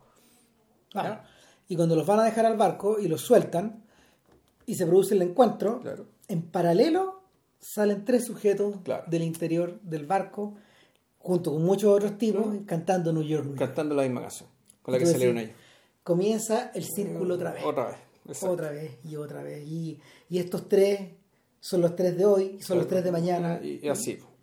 Y, el, y la ciudad finalmente se convierte en el telón de fondo para que estos tipos descarguen y se expresen y de alguna manera continúen el drama urbano. Claro, en el fondo la lo que te hace pensar es que la ciudad es más que una locación, la ciudad es un personaje, la ciudad es un personaje que hace que la gente cambie. Y por eso en el fondo tenía que ser la ciudad de verdad. Por eso tenía que ser al menos al principio con el lugar real. Claro, porque de lo contrario no de lo contrario no hacía sentido. De hecho, si el Louis B. Mayer fuera muy, era muy contrario a gastar en esta weá, digamos, y tuvieron, no tuvieron tantos días filmando, fueron como ocho días, tuvieron un calete problemas porque a Sinatra prácticamente lo despedazaban. Se, le tiraban las minas encima. Exactamente, entonces eh, tuvieron que filmar medio escondido, a, asaltos, y, pero, pero finalmente lo logran. Y, y nada, pues se produce una se produce un efecto súper raro, digamos, la, la dupla no necesariamente colabora al tiro de nuevo, pero las carreras de ambos se, se disparan. O sea, de Donen y, y, Kelly por un lado y otro. Claro, Kelly de inmediato sale disparado a filmar, creo que Summerstock. Ya. Con, con Judy Garland. Y, y, antes había hecho creo que El Pirata con Judy Garland también, etcétera Y el eh, y Donen, Donen se consigue su, su, primera comisión en solitario que es Royal Wedding. Bodas reales. Claro, hay una historia bien bonita ahí porque el, este tipo quiso ser bailarín porque vio a Fred Astaire, una película de Fred Astaire con Ginger Royce cuando era chico. Claro. Entonces, claro, eh, cuando él llega a, dirigir a Fred Astaire, bueno, es, puta, es, un, es un premio de la vida. ¿Está ahí? Es un, es una vuelta, una vuelta de círculo absoluta. Además que es una película bien curiosa, Bodas Reales en el fondo es una transposición de, eh, de la eh, de la verdadera vida de los hermanos Austerlitz. De los dos hermanos. De Fraster y su hermana. Y claro, que, eran la pareja de baile original. Ya. En, la carrera de, en la carrera de él. En los años 20. No, entonces de hecho la boda real está ambientada en esa era. En los años 20, ya. Claro. Eh, boda real está en heavy es como de otro podcast, así que no la vamos a tocar. Y, y, el, y el salto se produce, el salto se produce hacia el año 52. Claro. Bueno, ese año Kelly ya venía de filmar El Americano en París con Minelli. Está en la cresta de la obra. Claro, que ha sido muy exitosa, pero muy, muy, muy, si Tú me preguntáis por, si tú me preguntáis por su máximo logro artístico, artístico así como, como bailarín, como coreógrafo, eh, como, como hombre de cine, es el americano en París. O sea, como, como concepto. Tal vez no es mejor película. Claro, de hecho, Cantando, con la lluvia ya es el, yo creo que la más canónica todo este lote claro, masacre. Claro, pero, pero, pero como logro artístico. de él, individual de él. Sí, estaba superior. Ya. Vamos a ver la cara. Es impresionante, además que el, además que consiguen consiguen trabajar con Gershwin y convierten a Gershwin en un clásico, a, un Gershwin que había muerto 14, 15 años antes. Ya. Es una película que de hecho está ambientada en París, filmada en París. Eh, para Minelli y para, para Kelly es un tremendo paso adelante. O sea, y, en el fondo. Además, lanzaron la carrera de Leslie Caron también a partir de. Claro, claro, que, una, que una chiquilla, una bailarina. Claro, que él conoce en París, la, la trasplanta, es un descubrimiento de él. Eh, en fin, y es interesante que, es que lo que pasa es que todo esto en el fondo son pasos son pasos hacia adelante y en ese marco grande, algo como cantando bajo la lluvia, uno podría creer que es un paso hacia atrás. ¿Por qué razón? Porque primero que nada es un, es un musical, es un musical que es de puro material refrito. Eh, básicamente se trata de canciones de Arthur Fried.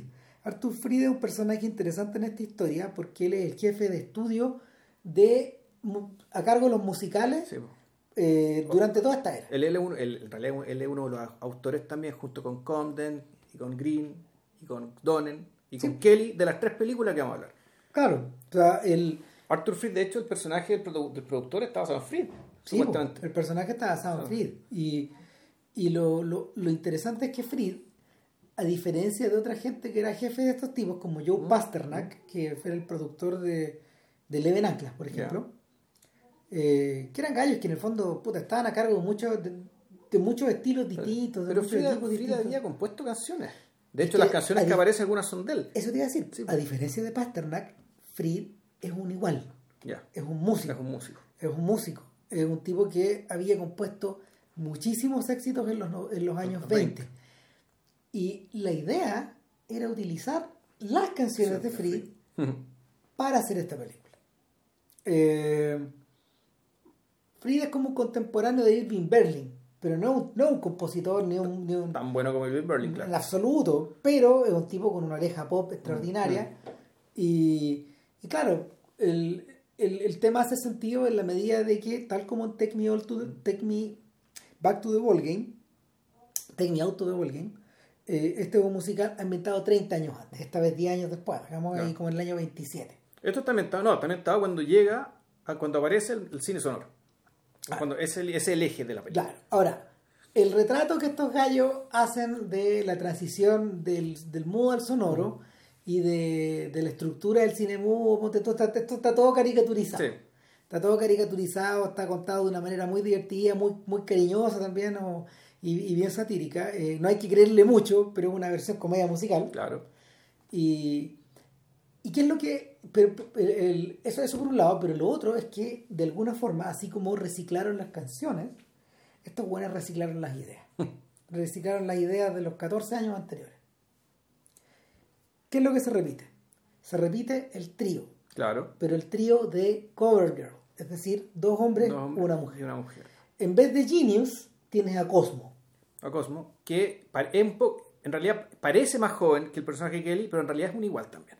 Sí. Es igual de pillo, ¿cachai? Eh, es un igual en su broma, le siguen todos sus huevos y no solo le sigue, sino que además tiene la misma energía vital. En el fondo es como una especie de hermano gemelo. Cosmo, Cosmo es Sinatra, es el personaje de Sinatra. Ya. ¿Cachai? El personaje de Sinatra es la evolución lógica de ese personaje. Pero necesitaba un bailarín mejor. Necesitaron un bailarín mejor, necesitaron un tipo que en el fondo. Además, que en, en ese momento Sinatra estaba en el hoyo. Ya. Sí, me contaste que está la cagada conteste con la huelga de los músicos, ¿no? Y después, no, lo que pasa es que Sinatra al 52 no tenía voz. Chuta. La había perdido por su alcoholismo. Estaba en el hoyo por, por culpa de Ava Gardner, estaba, estaba cantando cualquier huevada, digamos, y en el fondo estaba viviendo las consecuencias de haber subido hasta el tope. Ya. Y, y de no haber. Estaba maradoneando. Exacto, exacto. Está, está en el peor momento de su carrera, entonces tampoco era viable tener a Sinatra.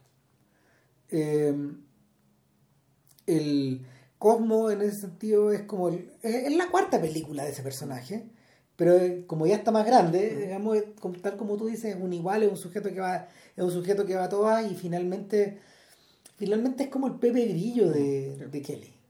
El, el personaje no es un actor, sino que es el pianista. Claro. Es pianista y compositor. El, en el... el personaje el personaje es como su amigo que lo arrastra para todos lados pero que de alguna forma culebrea y coletea siempre y cae parado en todas No, y que además lo y que además lo conoce y que cuya fidelidad absoluta porque lo conoce cuando la estrella no era estrella. Claro. En el fondo era era era, su- era era la pareja de artistas, ¿cachai? Cuando tuvieron su origen muy humilde, eh, Dignity Always Dignity, ¿cachai? Donde esto es contado, ¿cachai? Con puros eh, bueno, esta película empieza, ¿cachai? Y volvemos al tema de la, de la falsedad, ¿cachai? De, de la falsedad del mundo, del mundo del mundo del espectáculo. Esto parte con el estreno de una película. Y en este estreno de la película llega la estrella, una de las estrellas de la película, que son, llega las dos estrellas, que el protagonista masculino y el femenino, que están, venden rumores de que se van a casar y qué sé yo, resulta que en la vida real se detestan, se llaman pésimo, eh, que son Jim Kelly y Lina Lamont, eh, que, una, una actriz de apellido Hagen, no me acuerdo el nombre de pila, Jim Hagen Jim Hagen. Eh, ella muy desagradable, digamos, y, y él, bueno, puta, simpático, como Jim Kelly, anda haciendo Jim Kelly. estando todo el rato afuera Claro. claro. Y, le, y, le, y le preguntan, bueno, y como, y como su origen, ¿cómo llegó hasta acá? Y claro, entonces él habla con puro eufemismo, entonces tú vas escuchando la, la pista sonora de él hablando, en puro eufemismo, hablando entre eufemismo y directamente mentiras, y la realidad te la muestran en imágenes. Y la, la realidad es él y Donald O'Connor, bueno, ¿cachai? tocando en los puebluchos más miserables, pues, de, más miserables de Estados Unidos, más abandonados de la mano de Dios, y diciendo además que uy, su arte era muy bien apreciado, y resulta que en realidad tiraban botellas, bueno, y, y siempre con su lema, que era Dignity, Always Dignity, cuando en realidad muchos de los números que hacían eran, eran bastante indignos. Entonces la disociación entre lo, entre lo que dices y lo que realmente fue. Puta, eh, se convierte en una especie de clave. Que, va, que mueve toda la película. Y donde incluso tú puedes leer la aparición del cine sonoro como una de las, como una de las formas en que tú votas al menos una de las capas de falsedad ¿cachai? que mantenía el cine. Claro. El, en ese sentido, en ese sentido, esta sensación como de, de que, de que el personaje siempre tiene que estar en el exterior ayuda, ayuda a- se integra mejor en la trama. Sí, Porque el, porque es una estrella. Porque es una estrella y no, y porque en el fondo la esencia de ser una estrella es vender algo que está preenvasado Claro. por el estudio, Claro. pero al mismo tiempo ocultar lo que de verdad eres. Mm. Eh, eso se expresa y se, se expresa y se gatilla en el instante en que en el instante en que él conoce a Debbie Reynolds o sea y, y la después de después del éxito tronador de esta película que es exactamente igual a todas las A otras todas las otras, exacto. así como en, en teoría los musicales son exactamente igual a todos los otros Y así como los bares a los que fueron eran exactamente iguales, unos a otros. Exactamente. Eh, el, el tipo, claro, el tipo, el, tipo, el tipo tiene que escapar de los fans que lo acosan. eh, eh, y, y en un acto digno de Douglas Fairbanks pues, pasa de un auto a otro auto Se sube arriba a un tranvía, a un pues, tranvía y, se, y, y cae sentado en el auto de Debbie Reynolds de Debbie Reynolds, que es una cantante, que, ella, Es se una actriz de teatro, es una actriz de teatro, ella, serie, claro. claro. Y ella empieza a decirle, ah, tú estas películas, sí, pero estas películas son todas iguales, ¿no? Al fondo, ella le deja caer encima, ¿cachai? A, este, a esta estrella el juicio, el, el juicio de la alta cultura, ¿cachai? Que esa, es, que esa es como la otra, creo yo, que también esa es la otra dicotomía de la película, básicamente la, entre alta cultura y baja cultura, y de ahí el famoso musical de Donald O'Connor, Make, Make, Make-. Make Them Laugh, ¿cachai? Que es una, que es una defensa, ¿cachai? De la, entre comillas, baja cultura y lo que era el cine en, en rigor. Claro. Eh, Nada, o sea, ella, ella le dice, bueno, si las viste una, las viste todas. viste todo, claro. Y, y planta el bicho de la duda en Es- este hombre. exacto, en la estrella. pues. que se había conducido como un buscavías que había tenido mucho éxito, que había llegado al tope, pero parece que ese tope es nada. Claro. Ese Everest que él había escalado, en realidad era una montaña de aire. Es nada, o, claro, puta, es que, bueno, ahí, está el, el punto. ¿Es nada? Es Bueno, nada. la- ¿Por qué es tan importante lo que diga una sola persona, ¿cachai? Si al mismo tiempo te aclaman millones. bueno, es que esa es la pregunta de fondo de la película al final. pues. Mm. ¿Es nada esta weá? ¿O qué es? Y claro, es es el instante en que, y por eso a lo mejor por eso a lo mejor los críticos les encanta, digamos, eh, es el instante en que el musical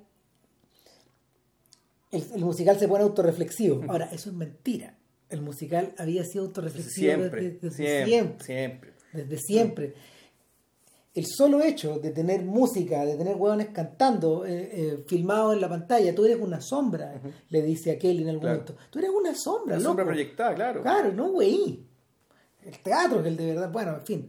Eh, el, el solo hecho de funcionar de esa forma ya te hace meta. Claro.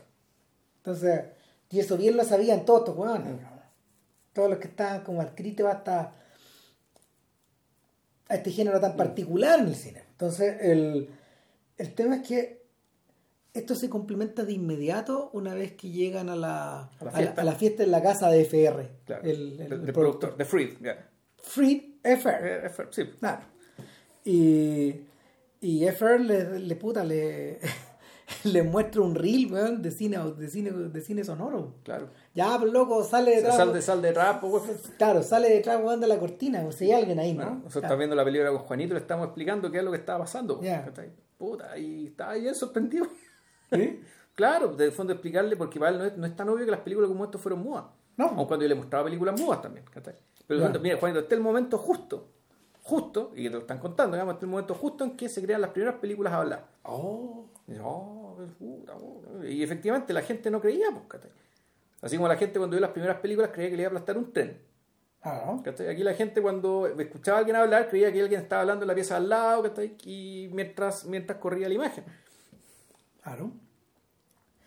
Eh, ¿cómo Entonces, claro. Hay, hay- claro, ahí hay una, hay una disonancia cognitiva que no podéis cerrar. Ya.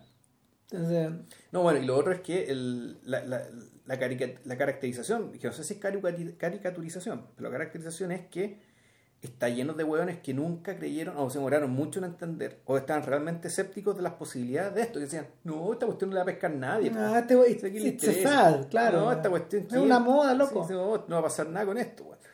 ¿Cachai? Lo mismo que se decía sobre el 3D, con mayor razón, eso sí.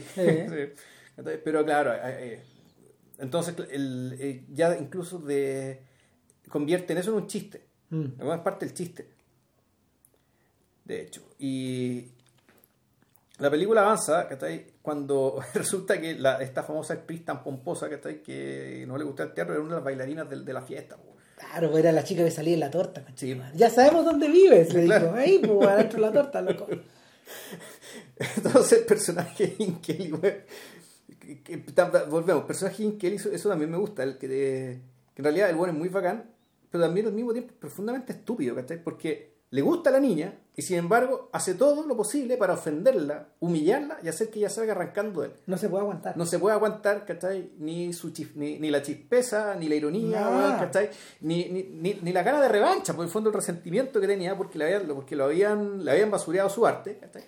Entonces le deja caer toda la caballería y empieza a agarrar para el huevo esta pobre bailarina mientras estaba haciendo la pega, pues, weón. mientras bailaba y cantaba, le iba, le iba a decir weá, pues, weón. Claro. Entonces, el fondo del tipo lo que hizo fue la quemó. Y, La la- quemó al punto y de que no la quemó con él, sino que la quemó con Lamont. Y ahí es donde se genera, ahí es donde se genera el gran riff que, que va a mover el resto de la trama. Ya. Pero donde en, en la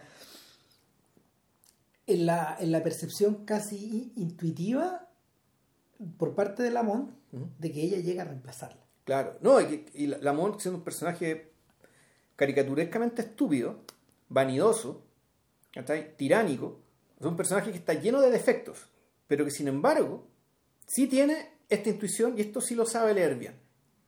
Y es básicamente es mirar la cara hueonado de Jim Kelly para entender perfectamente lo que está pasando. Ah. Que, que efectivamente Jim Kelly, el personaje de Kelly, eh, es atraído por alguien que viene, que viene de afuera, pero sobre todo por alguien que no se rinde ante él.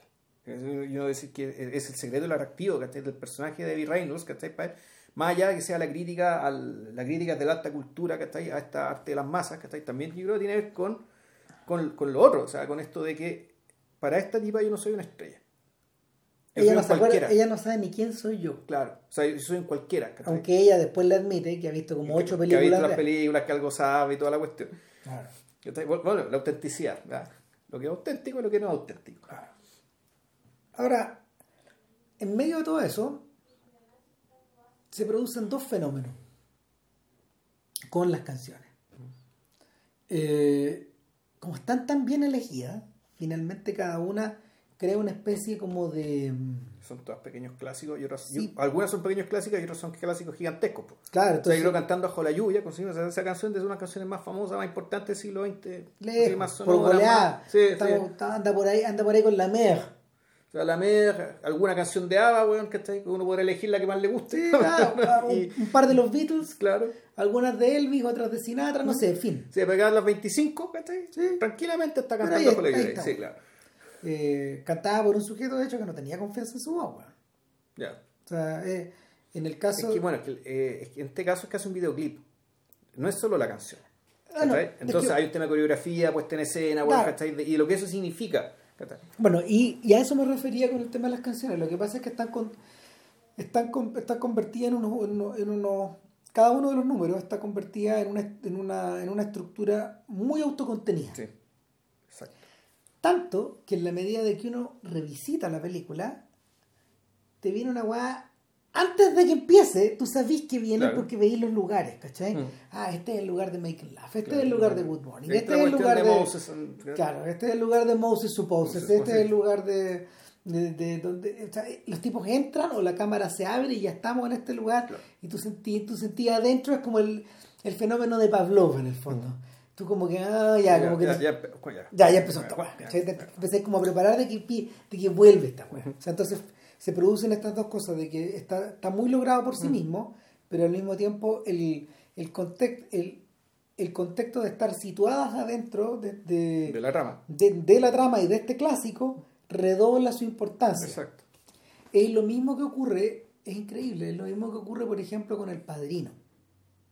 Uno tiene, uno, y lo estaba escribiendo a propósito también de Apocalipsis ahora. El- en El Padrino uno tiene la escena de la boda, está la muerte de Luca Brasi, eh, puta, tenemos también la muerte de Soloso, por ejemplo, o el episodio muerte, italiano. o la muerte de Sony. Claro, o la muerte de Sony, y en el fondo son estructuras autocontenidas que son, puta, finalmente son más grandes que ellas mismas, pues, weón. porque se ha escrito sobre ellas, se ha citado y recitado sobre ellas, se las ha homenajeado, se ha trabajado, se, se- se- se- se ha trabajado el material de manera académica, de manera cinéfila, de manera pop. Bueno, también ha pasado con la La escena, la escena de la escalera de Odessa, pues bueno. Claro. Pasó lo mismo, lo mismo con la, la escena de la protesta con los gusanos, ¿cachai? En fondo, puta, todos los clásicos, no, muchos clásicos tienen, logran ese efecto. Claro. Más allá de la unidad. La unidad surandesa, digamos. Lo que sí pasa es que a diferencia, por ejemplo, del, del a diferencia del acorazado Potemkin, el padrino no tiene dos o tres, tiene 15. Sí. Claro, porque es muy larga. No, no, no porque, porque, porque funciona así. Sí. Porque son muchas. Eh, ahora, lo mismo pasa con Apocalipsis ahora. También está construida de manera episódica. También está construida de forma episódica. Es decir... Ya, eh, ahora, cosa distinta es que los episodios tengan el peso... Todos los episodios tengan ese peso individual. Claro. Ahora, en, en, en Apocalipsis ahora, por ejemplo, la cantidad de la cantidad de estaciones, la cantidad de estaciones a lo mejor no es tanta, pero el peso de algunas es gigantesco. Sí, no, claro. La, la, la cabalgata de las Valkyrias bueno, es una película en sí misma. Casi. Claro. Eh, o, o, lo mismo... Al final. No, y hay varias más. El, está el encuentro con el tigre en la selva, por uh -huh. ejemplo. Está el trip de. Está el trip de. ¿Cómo se llama? De, de este chico de Sam Bottoms. Eh, con, el, con el perrito en este. En este. En esta especie como de.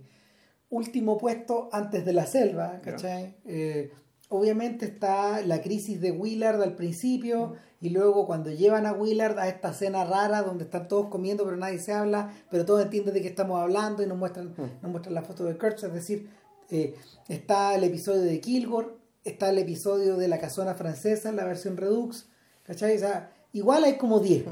igual hay como 10.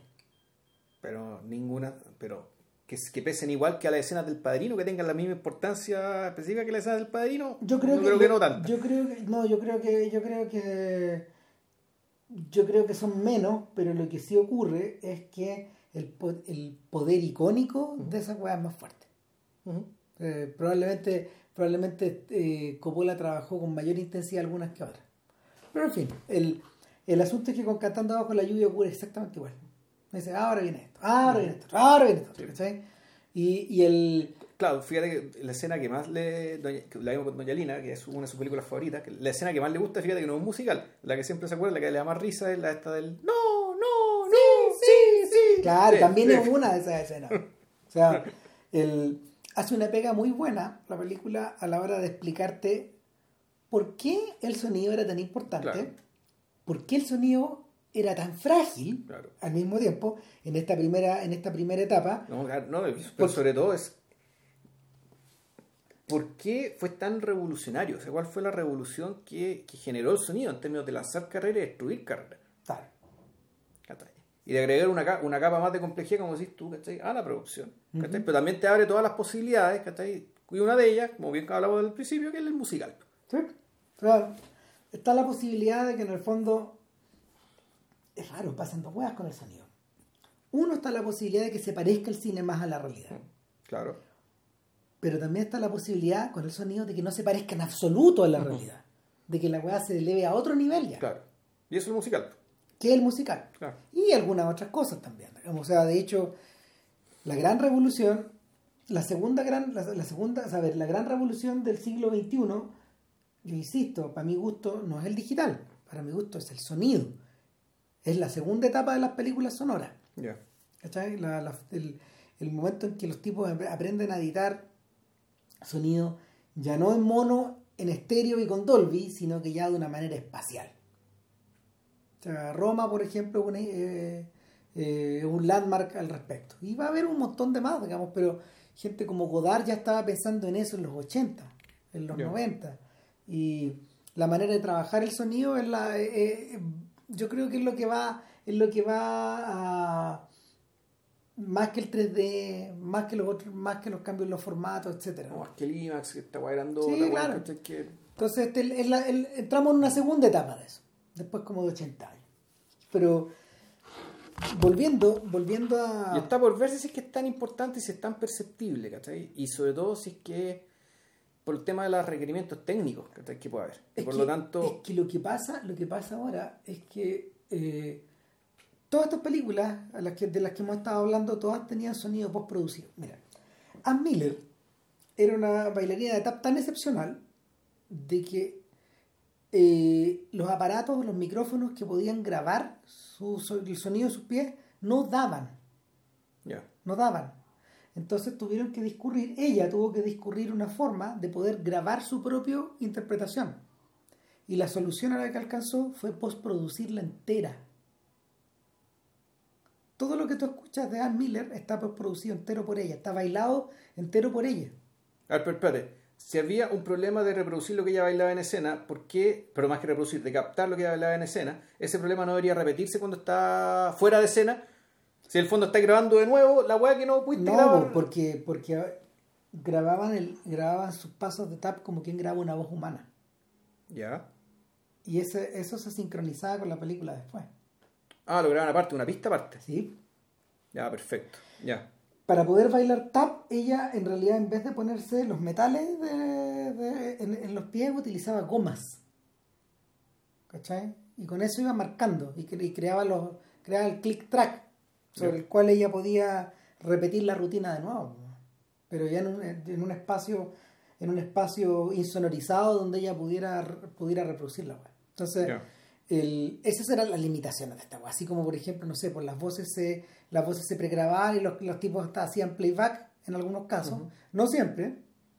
Eh, claro, po, eh, hoy día, por ejemplo, la, la- las, las posibilidades del sonido son tan grandes que en el fondo la postproducción, la postproducción puede crear todo.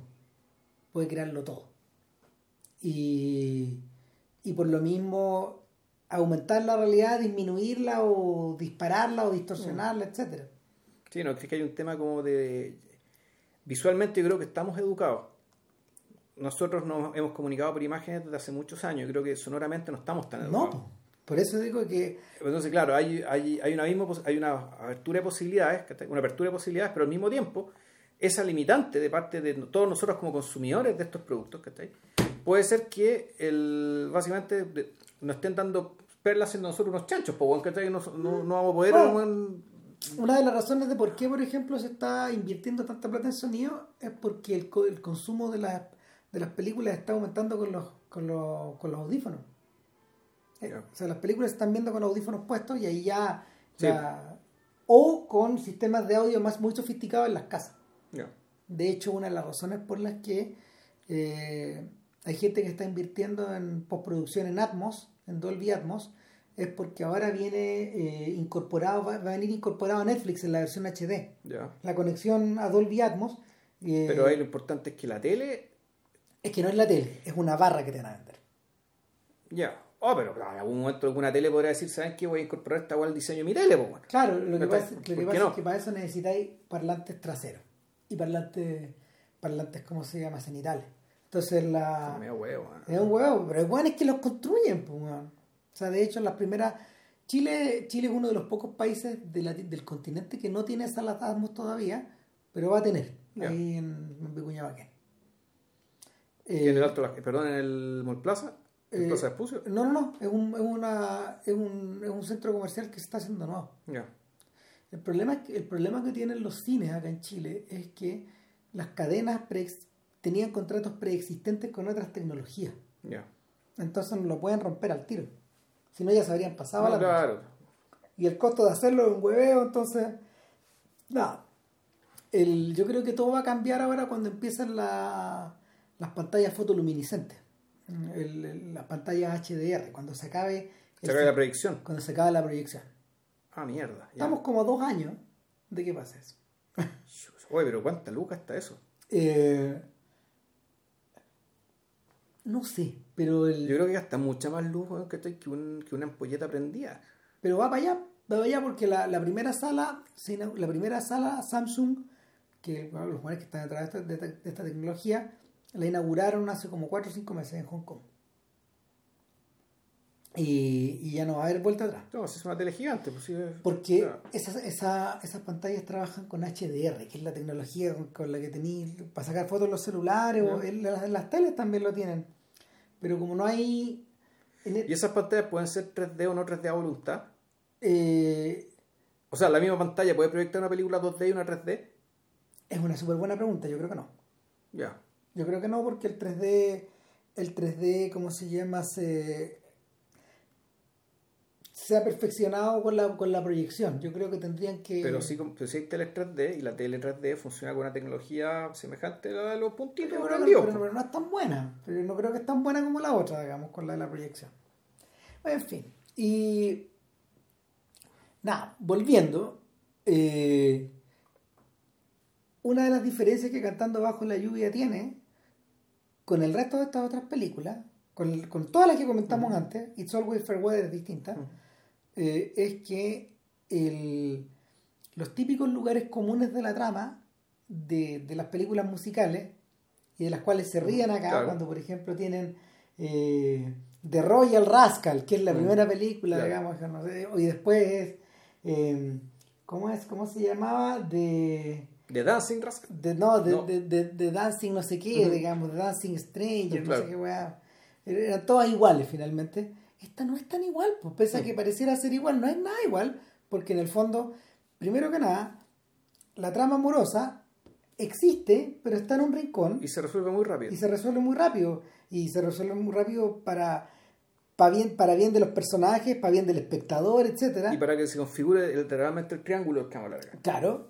Eh, la, la, la, camaradería de los amigos también aparece resuelta muy luego, donde en el fondo eh, donde en el fondo el Cosmo, a Cosmo no hay que ir a salvarlo, Cosmo te salva a ti. Sí, Y hasta dado vuelta la idea. No que, que, se había introducido con Sinatra. Y la otra cosa, y es que, la otra cosa es que la el, el, tema con la, el tema con la introspección también está ordenado, pero de hecho eh, incluso está expresado de una manera creativa, porque estamos en una, estamos en una sala de proyección cuando están salvando la película y, él le, y le dicen a Fried, en el fondo, eh, bueno, y además tenemos un número que queremos agregar que transcurre en la fantasía, no transcurre en el presente, que, que eran las escenas que iban a agregar para salvar la película, no transcurre en el pasado, sino que transcurre en otra parte. Claro. Y se llama Broadway Melody, y yo me lo imagino así, dice Kelly, y ahí parte. Exacto. Claro. Y ahí te cuenta, claro, y ahí te cuenta una historia donde el personaje ganador de Kelly no es ganador donde el personaje ganador de Kelly un, es un nerd con unos tremendos lentes, con ropa muy ridícula, que, que llega a la ciudad, un provinciano absoluto, y donde la, la, ciudad es una especie de banda, una, una, una banda continua, por donde los personajes y las cosas pasan. Entonces, en fondo es una sucesión de estímulos, donde este personaje camina y, y, la, y, la, gente como que está parada pasando por arriba de esta banda, ¿cachai? Una tras otra. Claro, y este tipo no deja de mirar y, y está obnubilado de la misma manera que está obnubilado en un claro. claro. Entonces, progresivamente este sujeto expresa su deseo de bailar, caro, y lo contratan y eh, pasan dos cosas. Uno, lo llevan, lo, socializan. Y al socializarlo se encuentran con la fan fatal, con Sid Charisse. Que es un elemento nuevo en estas películas. No existe antes. Ya. Eh, de hecho, dentro cuando uno se lo imagina autocontenido, es algo que, por ejemplo, uno vuelve a ver en El terror de las chicas, con la señorita Cartílago. En el ballet, cuando la, orquesta de Count Basie toca para que, la, para que, para que Herbert Heaver, Jerry Lewis baile con la señorita. Que era la que estaba recluida en esta pieza y que era como un. que, era la fantasía absoluta. Claro. La fantasía que no está. Eh, en paralelo, también eso se repite, se repite un par de años más tarde cuando, eh, cuando eh, Fred Astaire baila precisamente con Sid Charisse también en eh, The Bandwagon, en, una, en, un, en un ballet que es el equivalente creativo de este, si no más todavía, si no mejor aún. Y, y claro, pues, representa, no sé, representa el sexo, representa el misterio, representa lo que él no es él. Lo que él no tiene, lo que quiere tener lo, lo, que, lo que él le gustaría hacer, pero en último tiempo es un mirage, es un espejismo, porque rápidamente se resuelve, se resuelve mostrar que los apetitos de esta mujer que parece tan despampanante y fuera de la realidad son súper terrestres también. Claro, claro, y no solo eso, sino que ella es, ella es propiedad privada. Claro, es propiedad del mafioso, es propiedad del otro. De un tipo que no es como él. Claro. Y nunca va a ser nunca va a ser, no, sea, que convertirse en otra cosa, o sea, es un Efectivamente, es, es, un espejismo y al mismo tiempo es una, es una frustración. Pero, y tiene esta, esta escena que es muy, que, muy bonita, esto que es con profundidad de campo, ¿cachai? Y con el tul, con el tul flotando en el aire. Ah, pero es que eso pasa. Eh, eh, en un momento, en un momento, el tipo, el tipo, después de socializarse y de tener esta danza como, de tener esta danza de club nocturno con esta mujer vestida de verde, eh, Charisse, de hecho, es una de las bailarinas igual de importante que Ann Miller, tenía películas payasolas. Ella es Ninochka en Silk Stockings con Fred Astaire. Eh, en un gran papel también. Es uno de los últimos musicales clásicos. Eh, pero a partir de ahí el tipo se dedica a su carrera y empieza a ascender. Y nuevamente vemos lo recursivo. Es la misma canción, pero eh, ambientada en clubes cada vez más encopetados y con él cada vez más encumbrado y mejor vestido. Claro. Eh, y en un momento cuando él llega al tope de este mundo, está en una recepción y luego aparece una mujer vestida de blanco como si fuera una novia y nuevamente esta, esta figura, esta figura femenina, nuevamente Charis. Pero esta vez ya ni siquiera, ni siquiera se presenta a él como... Él la ve de lejos y de, inmediato se transporta desde el sueño a otro sueño. Ah, claro, el sueño dentro del sueño. Claro. Y ahí es donde se produce esta... Y es la abstracción absoluta. Claro, se, produce una, se produce la abstracción total a partir de algo que, que Kelly ya había imaginado antes, que es cuando lleva a Debbie Reynolds a, al interior de un soundstage. Y él le dice, mira, recrear la realidad no es nada tan complicado si estás en un soundstage. Basta con que yo encienda este ciclorama, ¡pac! y se encienden las nubes. Claro, ahora, lo que no, en realidad no, está recreando la realidad, lo que está haciendo está recreando los clichés, recreando las, las codificaciones de la realidad. A eso vamos. Eh, luego dice, agreguemos un poco de la luz del sol. Y aparece una luz roja, que, que, se convierte en naranja con los filtros qué no le ponemos un poco de viento? Y después, y unas cuantas estrellas para cuando salga la luna. ¡Fum! Y enciende la parrilla de luces. Y, y él, una vez que está creada esa ilusión, él le puede cantar una canción. Claro. ¿Cachai? Él puede expresar eso que no te puede expresar allá afuera. Kelly es un sujeto que. Y ahí está definido, ahí está definido el, poder de su personaje y la debilidad de su personaje. Esta sensación de que esta sensación de que este sujeto que se ha pasado, eh, ¿cómo se llama? Este sujeto que se ha, Don Lockwood, este sujeto que se ha pasado la vida finalmente frente a la cámara, está más cómodo frente a la cámara para expresar lo que realmente siente. O necesita, necesita, eh, necesita estar arropado o crear estas sensaciones para poder, eh, para poder manifestarse ante otro ser en el mundo. Claro, o, dicho, es un tipo que te puede bajar la luna, ¿cachai? Pero solamente te puede bajar en el mundo de mentira donde él es el protagonista, ¿cachai? Ahora, te lo puede bajar en Oz. Claro, y ahora la película al final nunca se mete, ¿cachai? Con el personaje fuera de Oz, porque la película se trata de otra cosa.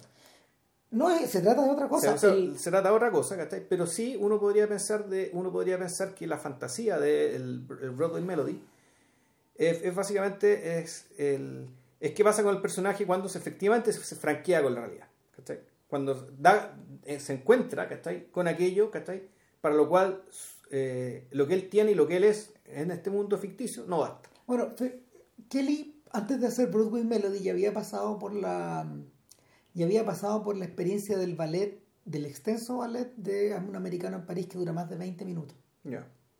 O sea, así de gigantesco es. Y el, el ballet es tan impresionante que de hecho se traga la película al final.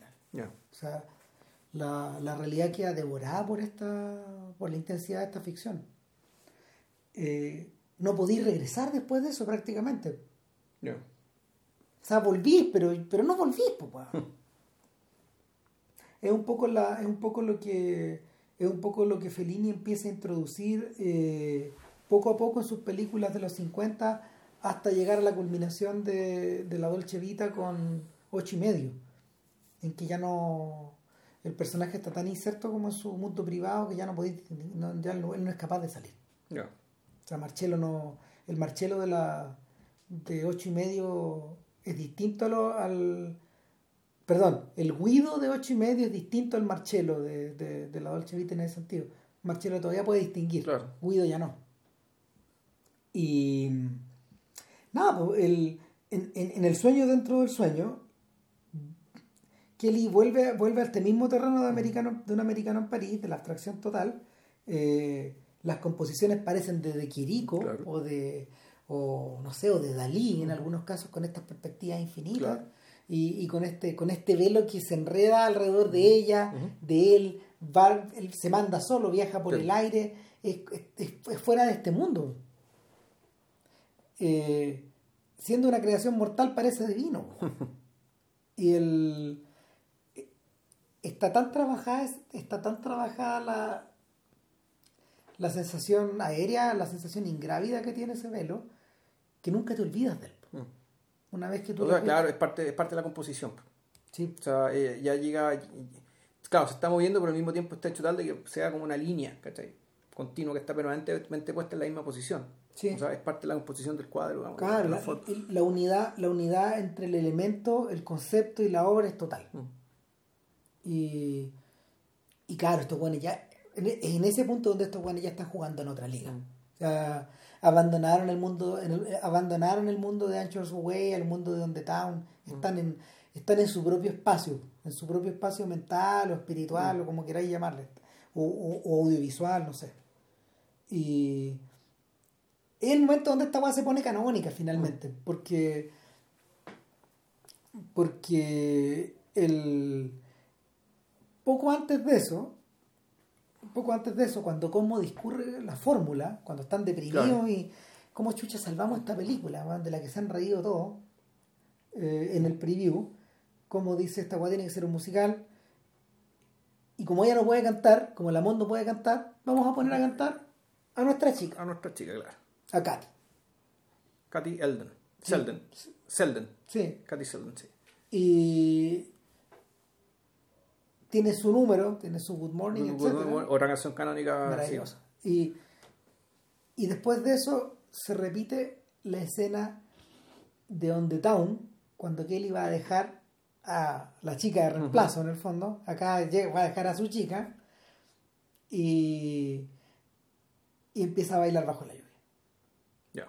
¿Cachai? Y cuando baila bajo la lluvia, fue, o sea, viendo la escena de Cover Girl, donde él baila consigo mismo, fue inevitable acordarme de Cantando Bajo la Lluvia. es una escena que está filmada de, una manera similar y de una manera icónica. Pero también es inevitable eh, no acordarse de I Like Myself, la canción de la, de la película siguiente. Cuando están los patines. Con los patines, que es el equivalente. Es el mismo equivalente. El mismo, y el mismo efecto. Y por la misma razón. Exacto. es una especie de autocita finalmente. yo diría que la escena técnicamente es más impresionante. Es mejor. Pero sin embargo. No logra el mismo efecto. No, no, pero es que, ¿cómo podéis superar esa canción con ese ritmo, con este huevo? Es que, la, canción, es, que la, canción, es mejor. En realidad, que la canción es mejor. Yo creo que el, tema, en términos de coreografía, ¿cachai? Ah. O sea, este bueno acercándose con la profundidad de campo, moviéndose en parines, ¿cachai? Y con la plasticidad. eh, era, yo estaba con la boca abierta. es, la, la, primera vez que la veo también. Cantando bajo la lluvia a esta altura también es casi un cliché, pues, bueno. Sí. O sea, es una hueá que está. Está en todos lados. Está en todas partes. O sea, y y el... Lo que no es un cliché es la honestidad con que este weón lo interpreta. Esa weá es irreemplazable. No, mm. no hay cómo, no hay cómo mejorar esta weá porque en el fondo el tipo está.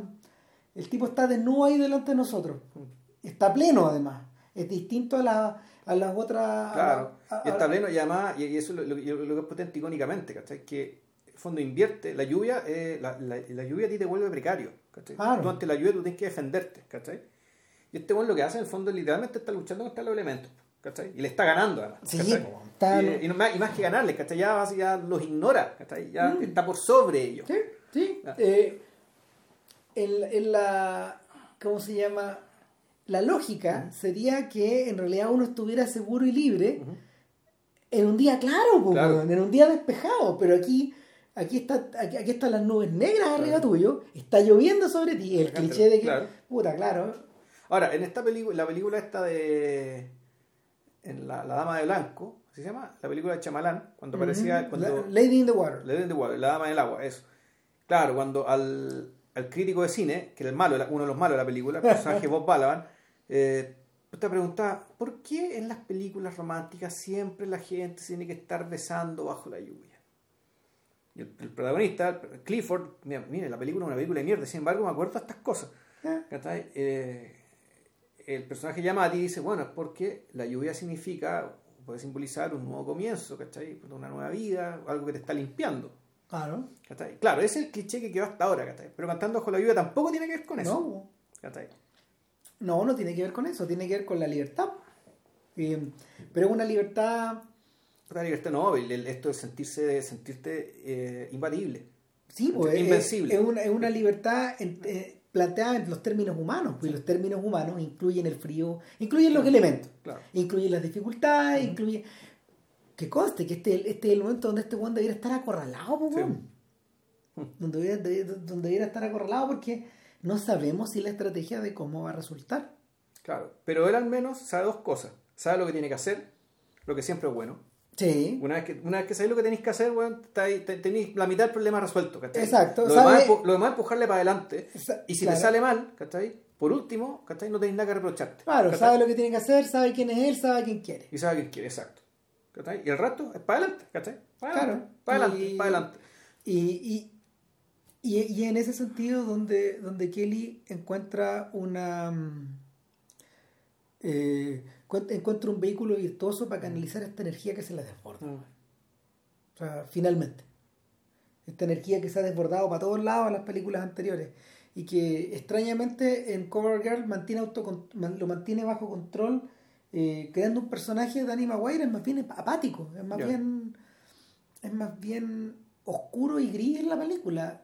Cuando, cuando de a poco empieza a florecer el personaje adentro de la historia. Y una vez que baila consigo mismo, tú decías, ah, ya, este, este, este weón también vive así, es otra, ti- tiene esta otra dimensión. Pero el, el- lo que ocurre con Don Lockwood acá es que eh, puta, el weón se vuelve sin necesidad- mira, el, el tipo que escribía, no, el, ¿quién lo describía tan bien esta weá? Estaba leyendo a propósito de Ah, lo hablaba Christopher Walken.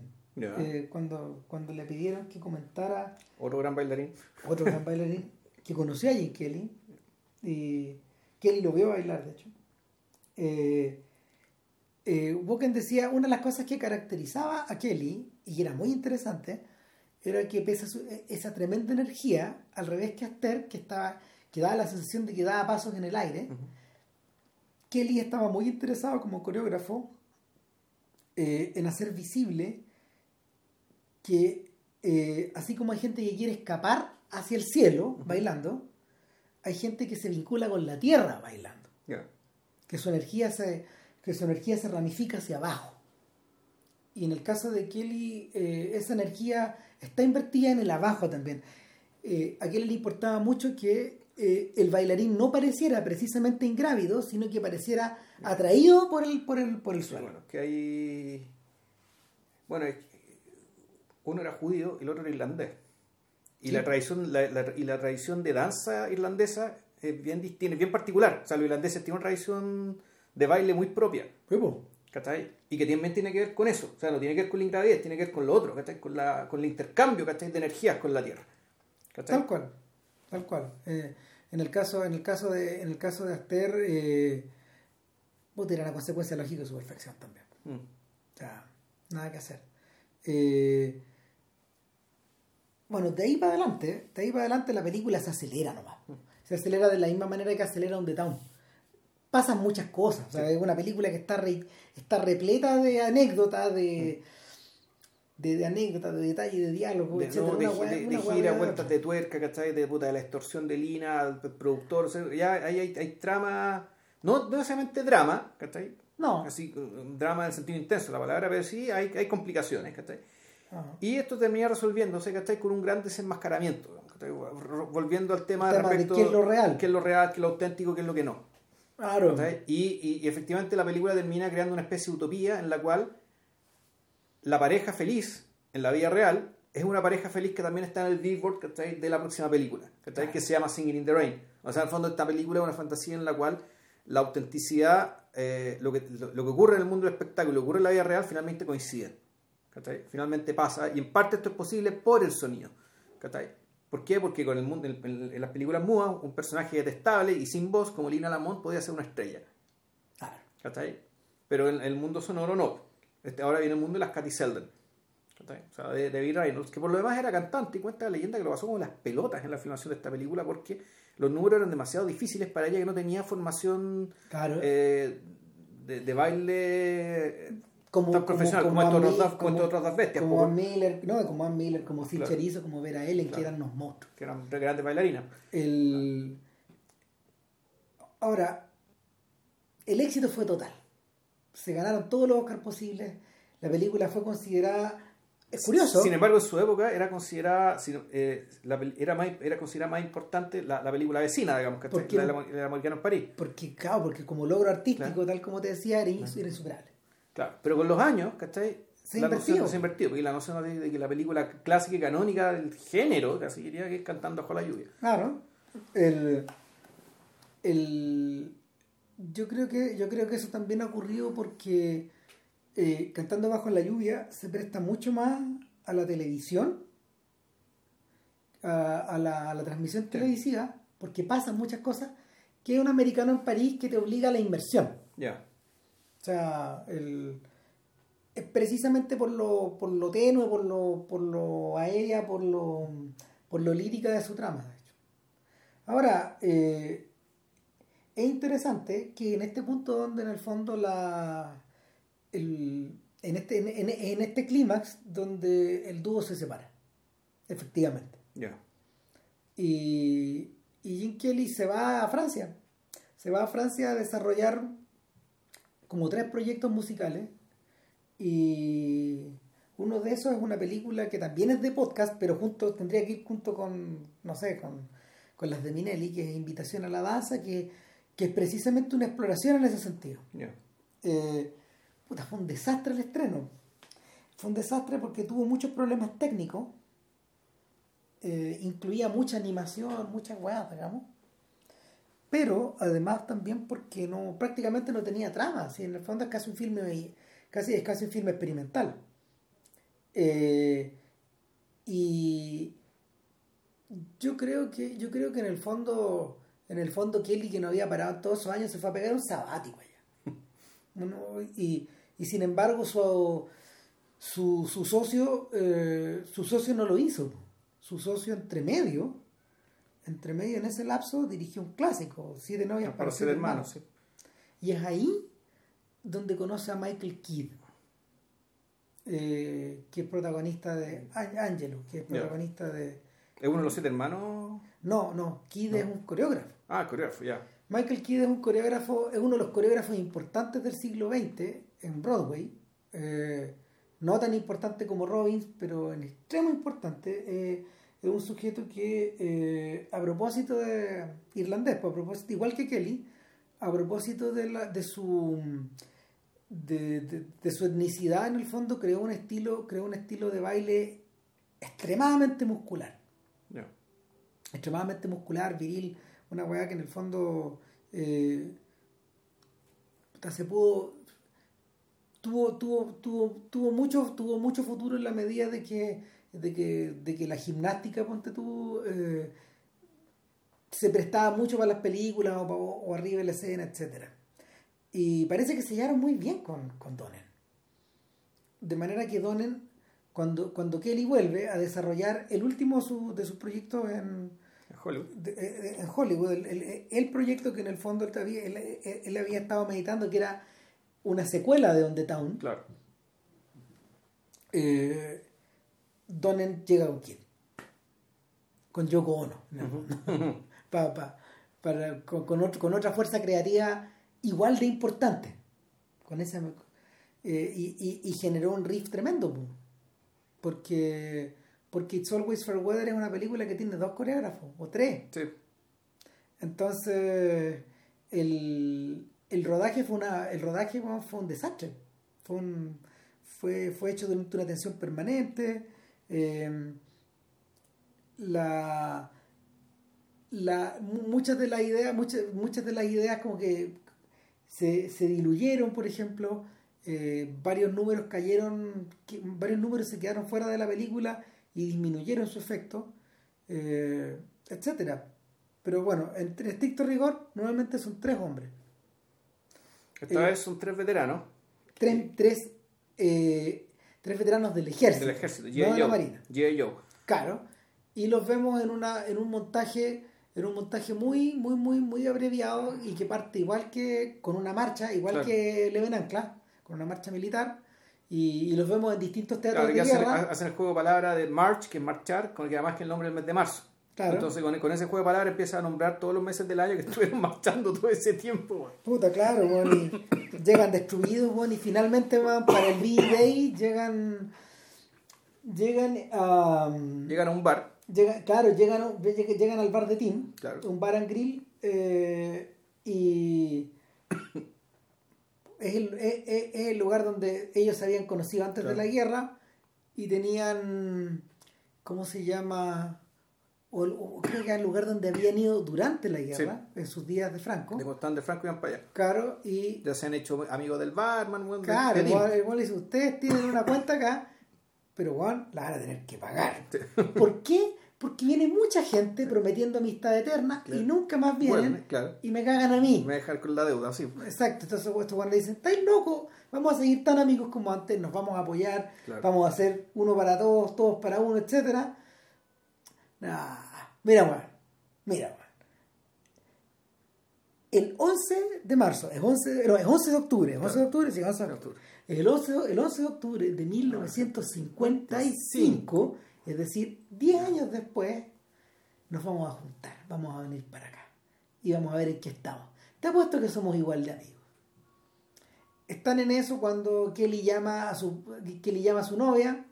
eh, No, que le llega una carta. Ay, perdona, Kelly, eh, estoy puro weando. Te llegó una carta. Sí. Claro. Que en el bar weón, le llegaban hasta las cartas. Claro, sí. A ese nivel de, de Era, familiares. era la oficina la weón. Claro. Y en la carta la mujer le explica que lo quiere mucho, que ha sido muy importante para él. Pero que no puede esperarlo más. ¿Por qué se casó el mes Me, pasado? me casé un mes, me casé con un, un hombre maravilloso que ta, ta, ta, ta, ta, ta, ta, concha Te encantaría, tú no terminas en la carta, se va, cae en la depresión. Y es curioso, ahí viene el segundo número musical, que es un ballet en el fondo, Claro. Pero y, y se repiten por distintos bar and grill. que son todos iguales. Son todos iguales. Como siempre, lo mismo, todo igual.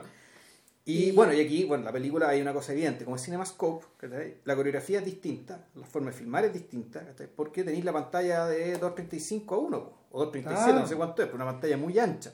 Y una pantalla que incluso, eh, el fondo es tres veces, ¿cachai? La pantalla 4x3. Casi no se usaba para los musicales. Y sin Claro. embargo, gente como Donen lo utilizó. Eh, lo utilizó en Siete Novias para Siete Hermanos, lo utilizó en Mm. Funny Face. Eh, también se utilizó, espérate, también se utilizó en Brigadoon, Minelli y, Y Donen. Perdón, Minelli y Kelly, y Kelly, perdón. lo utilizaron lo utilizaron también en, en, en. Y, y sin embargo, sin embargo uno siente, bueno, ¿cómo se va a llenar una pantalla así? Hay muchas formas. Sí. O sea, de partida, hacer, hacer coreografía horizontal. Claro. Es decir, que la, la cámara hace un desplazamiento y los locos van corriendo, o sea, van desplazándose así hacia el lado. El mundo La se pone más sigue. ancho de inmediato. Se pone más ancho. La escena del ring, ponte tú, ¿cachai? Puta, está pero perfectamente utilizado, ¿cachai? Mm. El ring está chichariz con todos los boxeadores alrededor, qué sé yo, con Claro. el ring, la cámara puesta al frente del ring, puta, es, es un espacio perfecto. Ahora. En el caso de estos gallos, en el caso de estos gallos, eh, eh, este ballet es hacia la nada, pues, va hacia el emborrachamiento total, para olvidar. Van a acompañar al Claro, amigo al que está olvidar. todo cagado, entonces los buenos amigos se emborrachan con él y vuelven al mismo bar de Tim. Ahora muertos de curado. Claro, a las Ya, 4 de la a las mañana. cuatro, a- punto de cerrar. Eh, eh, eh, eh, en este frenesí, de hecho, deciden tomarse un taxi, lo dejan botado. Claro. Son los mismos taxis de De- de- Town. exactamente. que no, no estoy seguro que esa línea de taxi ya existió, pero bueno, Da lo mismo. da lo mismo. Porque amarillo con rojo, La ficción es como la misma, Exacto, realmente. exacto, Es un el mismo mundo. Es el mismo mundo. Y, y lo otro que pasa acá, man, es que el, el la fantasía, la fantasía remete desde otro lado. De hecho, el, esta, esta coreografía con, lo, con las tapas de los tarros de basura es una coreografía de Michael Kidd. Ya. Y alguien escribió por ahí que es, es- es atractivo e inquietante ver a Kelly, un coreógrafo, someterse a la lógica y a la coreografía de otro sujeto. No le debe haber resultado muy Mm. fácil ni muy agradable. Pero qué chuchi va a ser. Sí. Es un tremendo número. Sí. Eh, en fin, el, No, después- claro, entonces llegan, y cuando se separan, llegan, hacen el acuerdo de juntarse en 10 años más, cada, te muestra la esquina de arriba, ¿cachai? Desde, como un poco desde, desde un ángulo, desde un picado, y se empieza a alejar rápidamente la cámara, ¿cachai? Y te muestra como este lugar al cual cada amigo toma su camino. Mm. Y una escena bien impresionante porque en realidad pareciera ser que el, es, tan, es, tan, es tan abrupto el movimiento, ¿cachai? tan radical y es tanta la distancia que tú te das cuenta que en realidad la cámara no estaba ahí, sino en realidad esto siempre, esto siempre fue, ya era un zoom. No un zoom, es una... Es o es una- casi un zoom, pero que te lo, te lo echan para atrás. Lo que pasa es que es un, es un zoom falso, es como una... Es una lo que hicieron en el fondo fue tomar el tomar esta imagen y artificialmente blow up, agrandar a ellos en el cuadro para poder retroceder con esta violencia que Claro. dices tú. Ya. No, había otra forma en ese momento de Porque si no tiene que ser una grúa gigantesca, y- Claramente y no era. ninguna, y ninguna pluma Vuelve tan rápido. Exacto. Entonces necesitaban, necesi- además necesitaban crear también yo creo que esa sensación como de, de indefinición. Una indefinición, no, y aparte que eh, es bien triste. eh, eh, pues la, la- la escena es muy triste porque se despiden los amigos, que están en unas circunstancias bien lamentables, puta medio oscurado, el amigo que se quedó sin novia. Pero además a un- en un Nueva York que está desierto, weón. Entonces, Sí. Esa es la otra weá, ¿cachai? El, ya el, el- el Nueva York, ya la misma ciudad está convertida en una abstracción también. Eh. Entonces La- ahí empieza, y ahí empieza de nuevo, el- empieza el, el elipse va a contarte qué pasa en esos 10 años, ¿cachai? Claro. Y ahí utilizan el 235 dividiendo la pantalla en tres, ¿cachai? Para contar la historia para lo de cada uno de los amigos. Claro. Eh, y los destinos fueron dispares. Uno de ellos, por ejemplo, triunfó en el mundo de el que quería ser pintor. Y que de, de hecho, él paga, paga, paga parte de su deuda, o sea, eso cree él, digamos, regala, le regala un cuadro al, a, a ti por el bar, porque ¿cachai? Oye, pero que esta weá parece una pizza. No, que haga pon, puta, un cuadro, esto va a valer millones, weón, ¿cachai? Si es muy bueno y qué sé yo, ya. Puta, lo claro, y- bombardeo, y, en, bonito vez, en vez de convertirse en pintor, el hombre se casa, se convierte en un, En un creativo publicitario. en un dibujante, Sí. luego en un creativo y luego en un jefe. Es un ejecutivo. Y, y, Y y está un- en Chicago y le está yendo muy bien. en un sujeto, claro, un sujeto con mucho dinero. Vicepresi- vicepresi- vicepresidente ejecutivo en Chicago Claro. de, una, de una empresa. Angelo, por otro lado, se convierte En chef. en chef, trabaja mucho, se casa, tiene tres hijos. Tres, Taiwán son más, Cinco. son cabros chicos, nacen como. Claro, man, y Si bien es Valentine, te da la impresión de que la etnicidad es bien clara que él es italiano. claro, sí. Cambio, Riley, que es el personaje que él es irlandés. Claro. Y, y el otro personaje, eh, parece que es un Wasp, es Allerton. Sí, como no es. No es eh, eh, el- de hecho, el actor es Dan Daly, que es un actor como muy popular de la época. Hizo películas con Ford, hizo varias películas con Ford. Es, es divertido. Dan Daly es como el sidekick de. Es el sidekick de, de John Wayne en The Wings of Eagles. Que es muy bonito ese papel también. Y. puta, eh, En cambio, y- bueno. en cambio, Kelly. Kelly. Kelly no hizo nada, weón. Se sea, convirtió en un. Claro, lo que hace Kelly está, iba, a ser abogado, pues tenía tan buena labia, tan inteligente, que sus amigos estaban convencidos de que le iba a ser puta, un estupendo abogado, le iba a ir muy bien. Puta, estaba listo para casarse de novio, qué sé yo, y como se le fue a la cresta el noviazgo, el weón se dedicó a carretear, a chupar, a apostar, weón, o sea, vida de bohemio, weón, disipado absoluto. Claro, eh, el, el- es- esta- la, la película de hecho eh, lo pilla, lo pilla em, apostando, manejando, manejando boxeador, boxeadores, boxeador, sí. metido, metido como metido siempre, metido siempre como en el mundo de la especulación finalmente, sin dejar de especular jamás. Y sin dinero en el bolsillo tampoco, po, porque así como apostáis perdí. Claro, a veces ganaba y a veces perdí, eso está ahí como en la, en la, en la- en la ruleta. Entonces, eh, la película se vuelve a enganchar con el, con el ahora. Se Eh, engancha con él.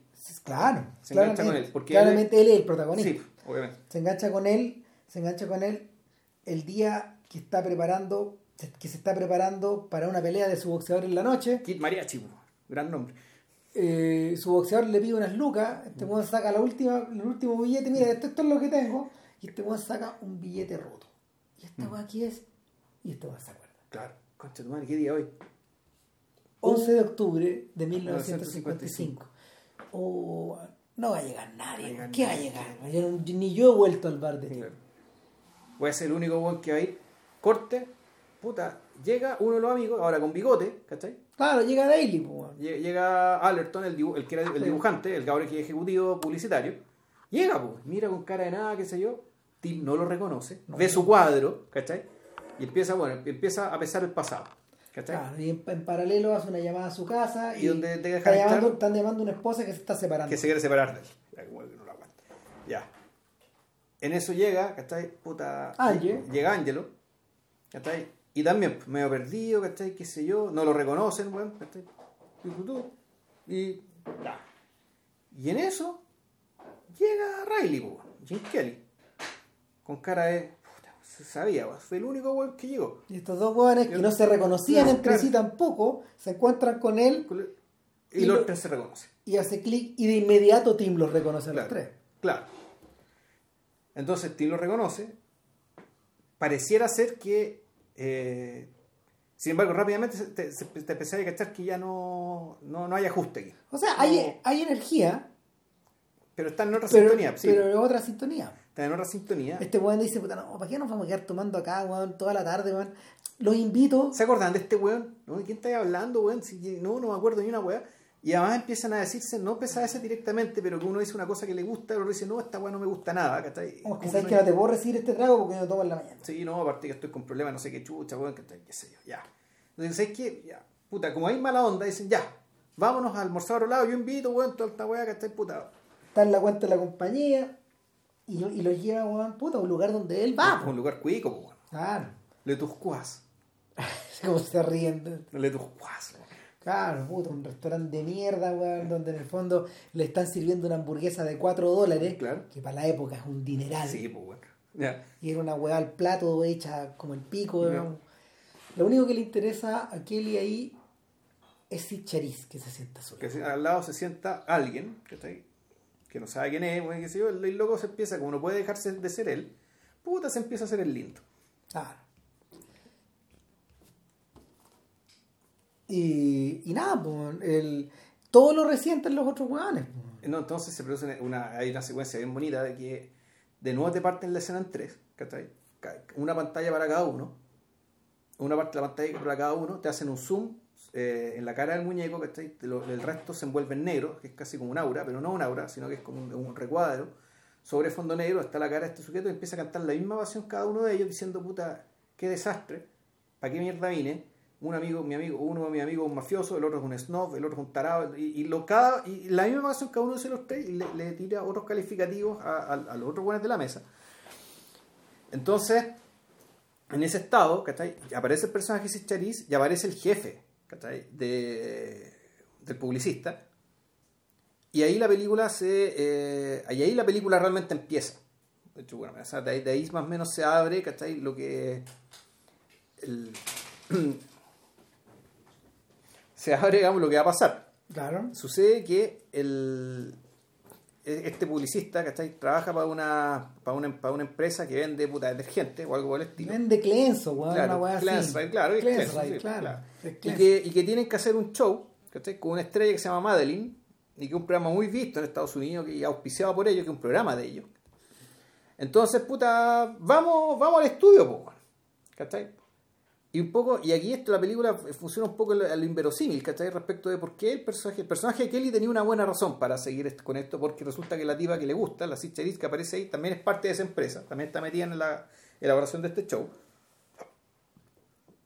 El personaje grandote, digamos, Daily tiene que ir porque es su pega, pero Angelo no tiene para qué ir. Y sin embargo, en fondo se deja arrastrar. Y eso ya, puta, tú decías, al nivel de guion está un poco forzado. ¿cachai? Esto no se explica. Claro, y nos encontramos con que, a ver, y aquí, aquí viene un rebencazo que le pega a esta weá a la televisión. O sea, el, Sí, bueno, volvemos al tema de la, de la autenticidad, la falsedad, weón, ¿cachai? El- claro, nos encontramos con que el programa de Cleansrite y esta animadora, que de hecho está, esta eh, está interpretada por una gran, gran cantante. Sí. Esta señora, ¿cómo era que se llamaba? Espérate. Dorothy... Uh, no me acuerdo. espérate, se llama Dolores Gray. Dolores, ya. Claro, una tremenda cantante que tiene un papel parecido en el fondo a Lena Lamont. En términos de que, en términos de que el, el personaje refleja falsedad. Eh, sin embargo, ella, es un ella sabe perfectamente quién es fuera de cámara, Claro. pero en cámara o arriba de un escenario es una Snow insoportable, Claro. que habla de dos maneras, pronuncia súper bien, fuera de la pantalla pronuncia como de Brooklyn, y, y, y en el fondo todos están sosteniendo esa mentira, la misma mentira que, que estos soldados fueron incapaces de sostener ni por 10 minutos cuando se encontraron. Claro, y esta mentira consiste en que son, son programas, son programas de, de reconciliaciones, de gente que la reúnen. Claro, de modo que la gente se emocione y llore. invitado, claro, nuestro invitado sorpresa siempre lleva una fuerte carga personal y a cambio de que nos comparta esa carga personal con millones de espectadores, eh, puta, le ofrecemos weón, un auto, weón, la weá que sea. Claro, y entonces el- eh, ahí el lema era que, puta, en este frío, en este frío cañón que es Nueva York, queremos demostrar que Nueva York late. Entonces, de New York Thump, ¿cachai? Es el latido de Nueva York. y un como- se pone en se el pone pecho el micrófono. Empieza pum, pum. pum, pum. Y te, te acordáis de cantando bajo la lluvia con la broma del micrófono, que cuando le ponen, a Elena le ponen el micrófono cerca, Claro. cerca de la cuchara, Se escucha el corazón. que escuche el corazón. Claro, entonces la eh, eh, cuando este weón de, de Kelly se sube al taxi donde va la donde va Charisse Claro. y le dice al, al taxista que se vaya, al fondo va a tener tiempo para joteársela. ¿cachai? Y al joteársela, el fondo se encuentra con de sus zapatos, se encuentra con una mira que es más inteligente que él, que maneja una cantidad de información tremenda, que es más fría, más cínica y que incluso es capaz de, de, de revertir ¿cachai? La, eh, puta, el, el interés directo digamos, del, del hombre por la seducción en su favor, o mejor dicho, anularlo de inmediato. ¿Cachai? Ya te doy lo que querís. Puta, le das tremendo weón, ya listo. Nos ahorramos el problema, se acabó esta weá, Ya no me voy a ir más. Pasemos a lo siguiente. Y este weón está como medio desconcertado, Claro. pero le intriga. A él es lo que le gusta de eso. Y, Claro. eh, O sea, volvemos al personaje de Kelly, ¿cachai? Parece que se la sabe toda, pero no, no, weón. ¿Cachai? No, Desde claro. el principio queda claro que no. El- una versión deformada del personaje de Kelly es Jimmy Doyle, el protagonista de New York, New York. Ya, Eh, De Niro. claro, De Niro. New York, New York, eh, Scorsese, Scorsese la diseñó, la diseñó pensando en los musicales, en distintos, en distintos musicales que el weón conoció de joven. Hay uno que se llama Lady in the Dark, por ejemplo, he tratado de buscarlo, no están ni para bajarse, weón. Pero, pero lo que él decía era que había una cuña interesante, como el musical siempre tiene que discurrir entre en, en esta especie como de, de cuña que, que existe entre la realidad y lo que no es, eh, o la distancia que existe entre lo ideal y lo real, eh, hay una cuña del musical que desborda hacia el noir. Eh, y, y, es, y, el, y el espacio en el fondo donde tú puedes dar rienda suelta a, a lados o variantes de tu personalidad que son definitivamente oscuras. Entonces, el, el tema con Jimmy Doyle, que, que comienza con que, que la cámara de Scorsese lo filma de, desde los pies hasta la cabeza en el día de la victoria, y tú, tú ves que es un sujeto que alguna vez fue milico, pero ya no lo es. Muy brevemente, a lo mejor no, no, no, no o tal vez se arrancó de, de- de la Desertó, milicia, etcétera. Bueno, en fin, no está muy claro. Pero este sujeto es un buscavidas y se va a abrir paso a través, a través de lo que sea. Y él va a triunfar y, Mm. y se va a volver, va a volver famoso y cuando conoce a cuando conoce a, a Liza Minnelli eh, se obnubila con ella por su talento pero él mismo dice ella es la horma de mi zapato ¿cachai? y lo, lo interesante es que está equivocado en cada paso del camino. Nada de lo que Doyle piensa es real salvo el talento de ella él no tiene la energía, no tiene el talento, no tiene la fuerza, no, tiene la, no tiene el temple, no tiene ni una de esas weas. ¿Cachai? Entonces, no tiene ninguna de esas cosas salvo, salvo la tenacidad y el resentimiento. Y, y es un personaje, es un personaje del noir o semi-noir plantado en este, en, en este escenario que gen- y, gen- y va generando toda clase de distorsiones, weón. toda clase de distorsiones. Y, y cuando uno cuando uno observa cuando uno observa lo- los momentos de frustración de, de Kelly, inmediatamente me acordé de este Juan, digamos, de, de que, de que un Juan con tanta energía, Ya. pero tan equivocado, weón, tan, tan consistentemente equivocado. Sin embargo, y eso es lo hermoso de, de New York, New York, que es un, es un musical súper desarmado, digamos, pero, pero que, que, que sí funciona, que, Funciona que, sí como fun- drama, sí. que sí funciona dentro de sus propios términos, es que pese a estar tan equivocado, igual llega. Igual tiene su grupo, igual se convierte en un personaje notorio, igual graba sus discos, igual se convierte en una figura de la noche neoyorquina, en un hombre influyente y en un hombre de dinero, igual. Pero, pero la, el precio que tenéis que pagar, la distancia que tomáis, la forma en que te, la forma en que te separaste de los sueños hace que eh, alguien como Laisa Minelli, que continuó su camino volando siempre por arriba, a pesar de haber estado con él en este breve periodo donde fueron muy felices y muy mal- y, y muy desgraciados al mismo tiempo, eh, la distancia que hay entre él y ella eh, es de otro mundo, pues, es entre el cielo y el suelo, ¿cachai? Es entre un Kelly y un Aster, no sé, Ya. una weá así, pero el, el- la, la película es tremendamente amarga por eso, porque finalmente pese a los dos haber triunfado en sus respectivos términos, no pueden estar juntos, no, no hay un, no, no, no existe este, no existe este espacio ideal en el mundo real, en el mundo real según New York, New York. Entonces, parte de eso está reflejado un poco acá y está sugerido acá, esta idea de que en el fondo eh, tiene algo que el personaje de Riley no tiene. Claro. Pero eso, sí, ahora la película no es, consistente a la hora de, de, refrendar eso, digamos, o sea, de demostrarte eso. Yo en realidad, yo, viendo la película me acordaba de los mejores años de nuestras vidas, que que es una película también donde es una donde es una son tres amigos y son tres amigos que vuelven de la guerra y la película lo que hace eh, es una película creo que importante del noir pero el noir entendido como más allá que las tramas truculentas bueno, ¿cachai? o mostrarte los- los- las dimensiones sórdidas de la vida, más bien lo que te muestra es la, el desencanto, la inadecuación que sufren estos personajes al volver. Y, que, y que puede ser un proceso realmente muy destructivo. Claro, la película no, no, no, no llega a, lo- a los últimos términos de eso, pero lo deja sugerido con, con- Oh, la con weá bastante chacal es que dice 10 años no es suficiente, weón. Y, 10 años no es suficiente Claro. para sacarse esos fantasmas. no, claro, y, el, entonces esta película tiene algo de eso, ¿cachai? Pero es tiempo suficiente para crearse Sí. otro. de hecho. Claro, entonces tiene algo de eso, pero también el, el fondo del verdadero conflicto, más allá de los fantasmas de la guerra, tiene que ver con, con, con el entender que estos 10 años, después de la guerra, más, más, que, más que una terapia curarte lo que viste en combate, en realidad son 10 años de crecimiento, ¿cachai? Y esos 10 años de crecimiento te llevaron para caminos, ¿cachai? Para los cuales en realidad no estáis preparados. O no del todo, ¿cachai? En ese sentido, la... Incluso uno podría decir que la que con el, con el regreso con, que con el, con el regreso de la guerra en realidad lo que empieza es una especie de nueva adultez.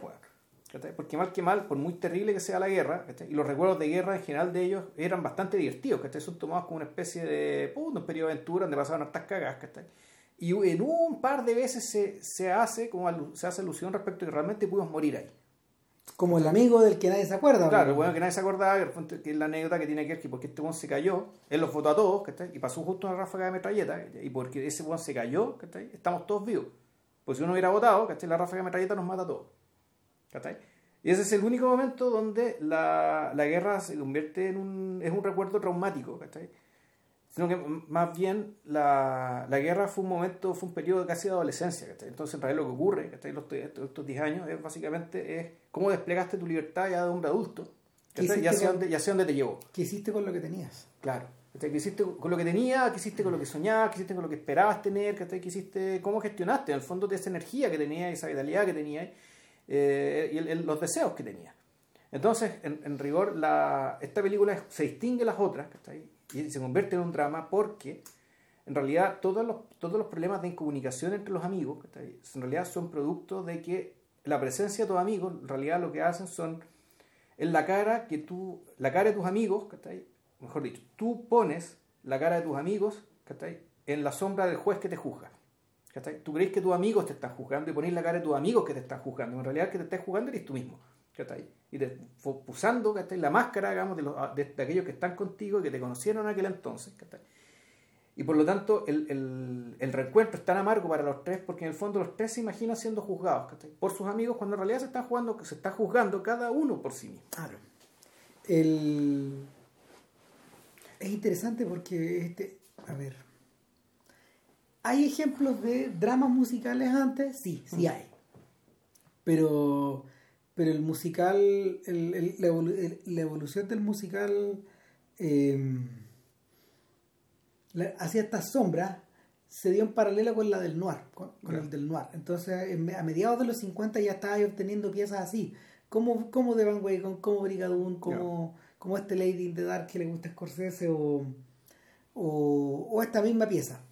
Y son, son, son antecedentes son antecedentes directos de Lola, son antecedentes directos de los paraguas de Cherburgo, como, como dos piezas dramáticas de ese peso. La señorita de Rochefort es distinto. Sí. No, bueno, y Lola además, Lola es casi un noir. Sí. Es casi un noir. Eh, pero está así, está cerca. Bueno, uno podría incluso pensar, ¿cachai? Que el, la fantasía del el, el Rolling Melody, ¿cachai? Una caricatura de noir.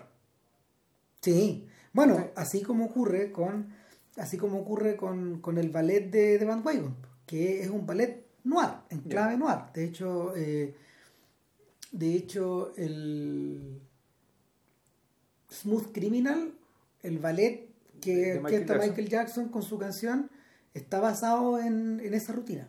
Ya. En la rutina. Y, hay gente en, hay gente en YouTube que ha hecho han hecho súper buenos mashups de esa de esos dos escenas, digamos, ponen la música de Jackson con, la coreografía de, de Esther. Mm. Y, y funciona en esa misma dirección. El... Ahora, una de las ventajas que una de las ventajas que tiene It's Always Fair Weather respecto de eso es que en el fondo eh, el material mismo es el que te da sin tener que escaparte sí claro el material mismo es el que te da la que el que te da la matriz como para, todos estos pensamientos incómodos. Ahora eh, en ese sentido esta película no tiene ningún escape en la realidad. no pero al hacerlo al hacerlo generas números musicales extraños e incómodos. Como por ejemplo el número de Dan Daly con la que, ahí en alta sociedad.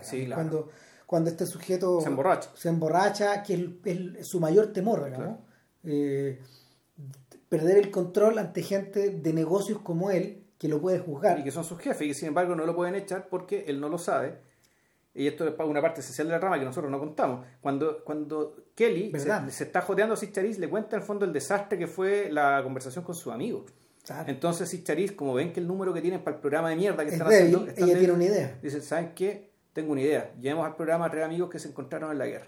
Que, se, encontraron, se encontraron después de años después de la guerra. Entonces, ninguno de los tres amigos sabe, y la película avanza con cada uno sin saber que están siendo llevados a un matadero, en el fondo, a, la exposición pública, digamos, de su. Ahora, lo, lo atroz de esto es que la decisión pragmática de ella, como tan pragmática como su personaje, es rayar en la crueldad. sí, O sea, y, y, en la en el utilitarismo. Mm, exacto. Y el... Ese es un personaje que en realidad, claro, pues, bueno, la tele hace eso, pues en el fondo para la tele las personas no son personas, son productos, ¿cachai? Exacto. O mejor dicho, ni siquiera son productos, eh, son, son excusas de venta de producto, del verdadero producto. Si eso es lo que tiene vuelto loco, Juan, este otro Juan. Mm. ¿Cómo se llama? A, a Daily, a Bailey. A Don Bailey. A Don sí. Sí. O sea, lo. Allerton. claro, lo tiene vuelto loco esa weá. Eso es lo que lo tiene es lo que lo tiene partido en dos, porque cuando, cuando ve un comercial que él mismo diseñó en la tele. Él creó la caricatura, digamos, creación de él, pega creativa de él. Claro, está asqueado, no puede soportarlo, bueno, y se mete a la cabina telefónica. Sí, pues en ese sentido, en realidad, el, el que está, el único que, sin siquiera, el que está también, el que está un poco mejor pie, es el, el chef, el italiano, Angelo, pero, que tiene un problema también de que no asume, ¿cachai? En fondo, que, claro, que le puso a su, a su hamburguesería Le Cordon Bleu. Claro, no, eh. pero y, que vive para trabajar. Sí. Ahora, y ahí topamos con un problema. La rivalidad entre Kelly y Kit fue tal que el personaje de Angelo terminó subdesarrollado. Ya, sí. Le quitaron, de hecho, su número musical. No está en la película. Claro hay un momento en que lo perdemos de vista, porque no sabemos qué pasa con mm. él, y es como 10 minutos que le cortaron a esta weá. Ya. El número, de hecho, está en el DVD. Lo estuve buscando en, YouTube, no lo pillé. Se llama Jack and the Space Giants.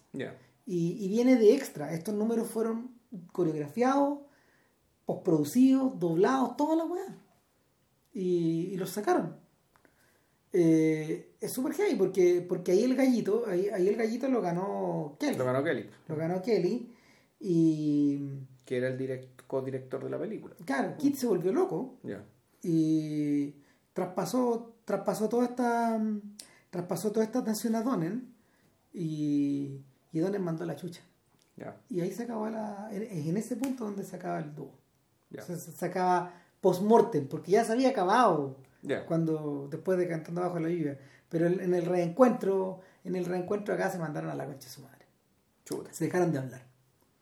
y el, en, cierto, en cierta medida, lo, en cierta medida es parte también de lo que pasa en la película.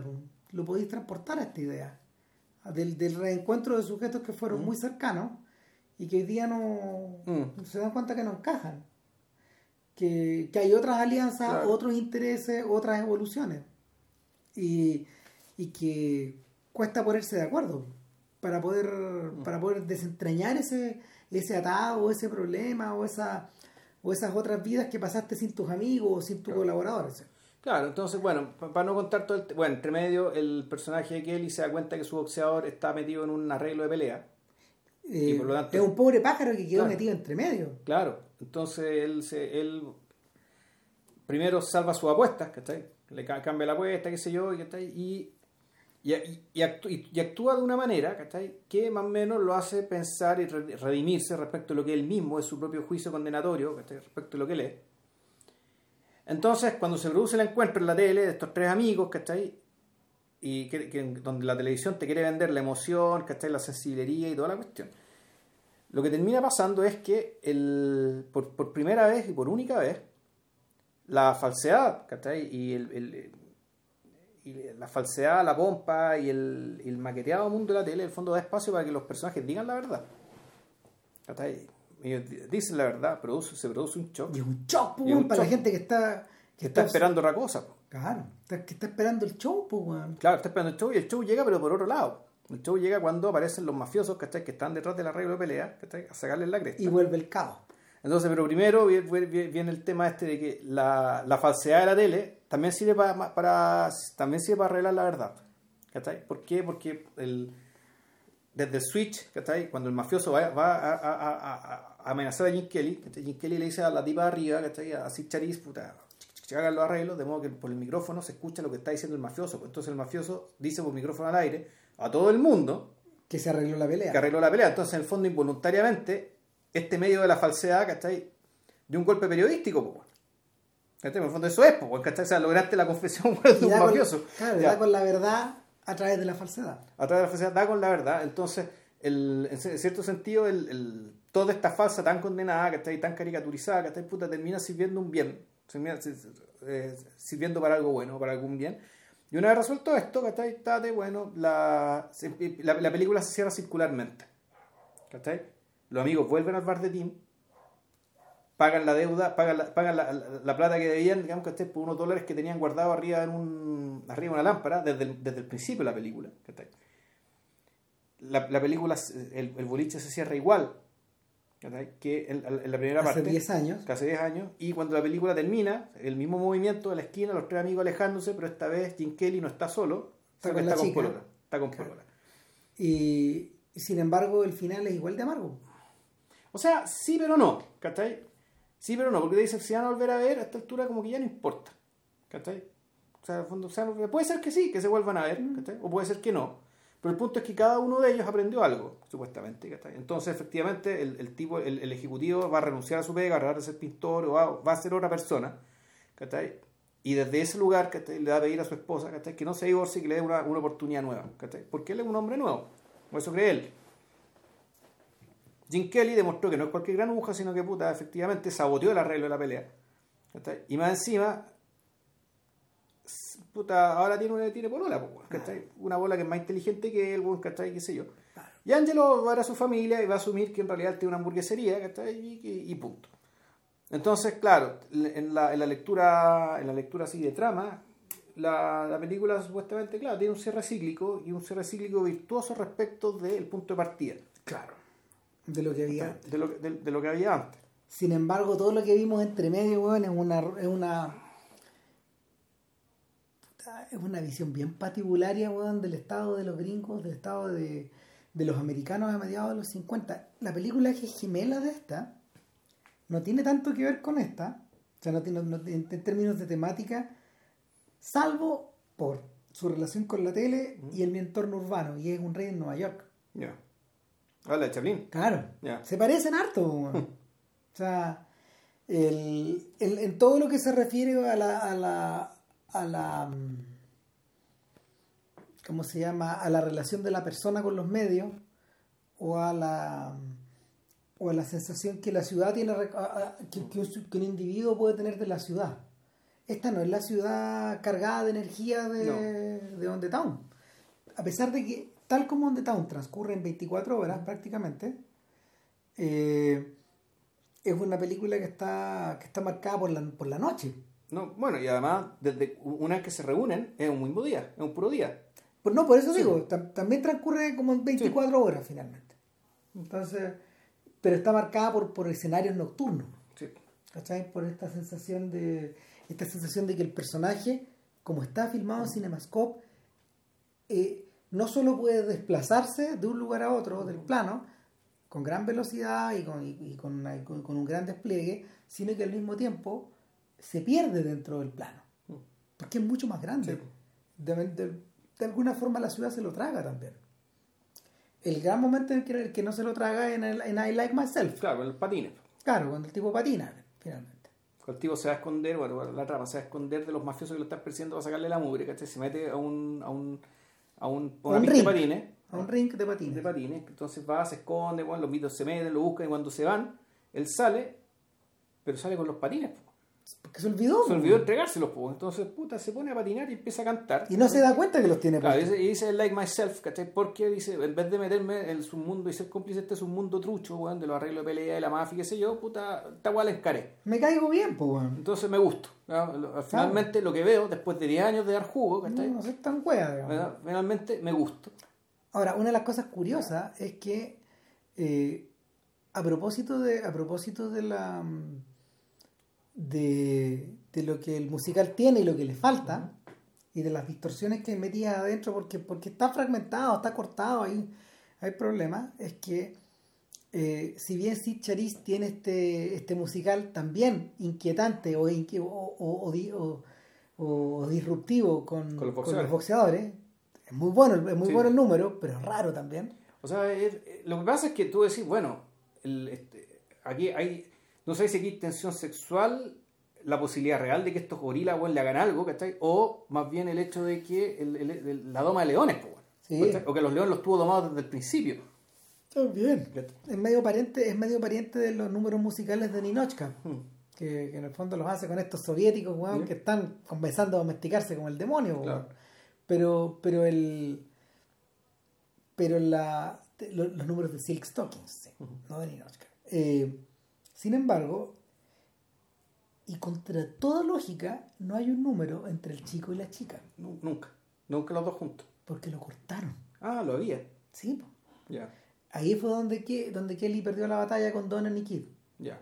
Estos guanes, ¿queréis cortar esta weá? Vamos a cortar este otro. Weá, claro, y, y además un número que no es un número que Kelly que Kelly nunca, nu, nunca estuvo de acuerdo de cómo, de cómo filmarlo. Hay grabaciones lentas y grabaciones sincopadas. Y, y, el, y la que se filmó fue sincopada y también está en el DVD. Yeah.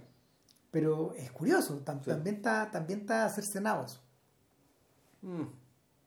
Eh, triste destino el de It's Always for Weather, porque eh, tal como ocurre con Daddy Longlegs que, y con, con, varios, con varios musicales de esa época, como del, del tránsito del 55 al 57, el género empezó a morirse. Sí. Empezó a morirse por la influencia de la televisión. Todo el negocio de variedades se trasladó a la tele. Era más fácil de montar, era más rápido, uh -huh. era más vívido también, se parecía más a Broadway. Yeah. Sí. Esta otra weá era más envasada, era más fría, era Sí, por aparte que si, tú, si la cuestión puede transmitirla en vivo, se nota. Sí, po. Versus lo que está montado, cortado, que está ahí. Exacto, hay más energía, Sí. o en teoría debiera haber, Mm. debiera haber más. Entonces, eh, mucho de eso influyó para que esto se fuera por el hoyo eh, y se los tragó a todos. Ya. Se los tragó a todos. O sea, la gran, gran, parte de esta, gran parte de estos dioses terminó en la televisión o volviendo a Broadway. Al teatro, claro. Eh, muy pocos de ellos, la realeza en el fondo, se dio el lujo de, de asumir eh, roles dramáticos en películas. Al año después o a los dos años después, Kelly estaba en, Herada- en- rara el viento. de Stanley Kramer Mm. con, con eh, Spencer Tracy, con un rol netamente dramático. Y algo parecido también ocurría con Fred Astaire, que hizo muchos roles dramáticos en los 60 Ya. sin necesidad de salir a bailar. ¿no?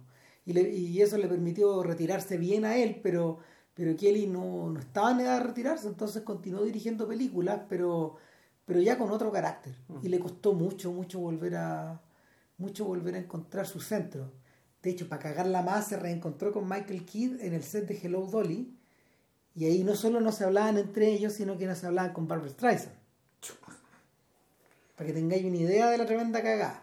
Pero a quién mierda se le ocurre contratar a uno para que dirija y a otro para que haga la coreografía. Ahí de mí, pues. Puta. Cagazos, pues, weón. Y en el fondo, lo que, lo que, lo que pareciera que pasó es que Kelly dirigió una película con Walter Matthau que se llamaba Guía para el hombre casado, que la daban como en la tele, y fue muy exitosa. Y eso influyó para que él tomara la pega de Hello Dolly, la persiguió y se llevara a Ah, Matthau. mato, sí, ya. ¿Sí? Que es un gran acierto, es lo mejor de la película, lejos, weón. O sea, es que yo no me acuerdo de Hello Dolly, weón. No, no, no, no, no te acordí, weón, si no Ya. necesidad de volver a verla, weón. O sea, no un buen musical de eso. Y estos weones sabían, weón. Sabían, si en el fondo, en el fondo, eh, el- no había posibilidad de poder, de poder embotellar el, el, el relámpago otra vez, weón. O sea, y es por eso seguramente que, que Donen se mantuvo al margen de esta weá hasta que cometió un error táctico en, en, en el 78 y hizo... Sanadú, ¿no? No, no, no, no, hizo, hizo Movie Movie. Ah, no, Sanadú es de Kelly. O sea, Sí. Will Stuen, que está No, no, no, hizo una película, weón, que... eh, eh, puta... O sea, la carrera, la carrera de Donen, la, la carrera de Donen fue, ful- de Donen fue fulgurante a finales de los 50 y los 60, pero, pero en los 70 declinó, declinó de una forma también, también acelerada. Y no, no, no se pudo recuperar. Ahora, es interesante, eh, pese a todas las diferencias que estos tipos tuvieron en, pub- en, en público, que nunca más se volvieron a hablar y toda esa weá, no, no soportaban estar uno al lado uno del otro, cuando Kelly muere, a mediados de los 90, eh, Donen fue muy galano. Ya. Todas las weas que había dicho en otros lados, digamos, y las declaraciones que hizo, y eh, no me dio nunca en el muerto. Ya. Sea, estableció claras las diferencias que tenían, pero, pero en realidad no era el momento de cagarse weón, a su ex amigo o a su ex No, y colaborador. aparte que no solo eso, este le debía algo. sí, Le debía algo. Entonces, Y más de lo que probablemente Kelly le debía a él. más. Más, más porque. Nada, pues uno de los weones se exponía también, pues. No, no solo eso, sino que el otro era. Este era un cabro cuando lo tomó. O sea, este lo- en cierto sentido lo formó, güey. Sí, sí, sí. Por eso te decía que, por eso te decía que de alguna forma el, el dúo Sinatra Kelly y luego Connor Kelly eh, es un trasunto de ellos dos. Eh, eh, el diálogo está puesto ahí, digamos. O sea, el, eh, el, el recorrido, el recorrido de este, el recorrido de este adolescente que de a poco se convierte en un creador igual de, al mismo, del, del, del mismo tamaño que el, que el otro, maestro, digamos, que, que que su maestro eh, equivale un poco a eso y que en algunos casos casi lo supera. pues, bueno. O sea, se- si en, en- en los musicales, los, music- los musicales de Dones son, son muy buenos. Ninguno tan bueno como eso sí, como lo que hicieron juntos. Ninguno, claro, probablemente ninguno sea mejor que cantando bajo la lluvia. No, no, no. Claro. No, o sea, tal vez un americano en París está como cerca, pero Minelli era otro animal. Sí. Era, era, era otro tipo de persona, no sé. No, No, véanla, pues, si están ahí. Están todas esto. Bueno, estoy agotado, güey. Yo también, estoy hecho mure, weón. Ya. Esta weá duró más que todas las películas. No, de hecho. Más que el promedio de todas las películas. No más que todas juntas. No, no, ni cagando. no, no. Ya, la próxima semana, esto está zanjado, ¿no? Eh, Tetsuo de Iron Man, de, ¿cómo se llama el director? Eh, oye, Shinji Oyama, Aoyama, Oyama. Shinji. Oyama. Dale. Así que eso será. Eso. Que estén bien y cuídense. Chao. Chao, chao.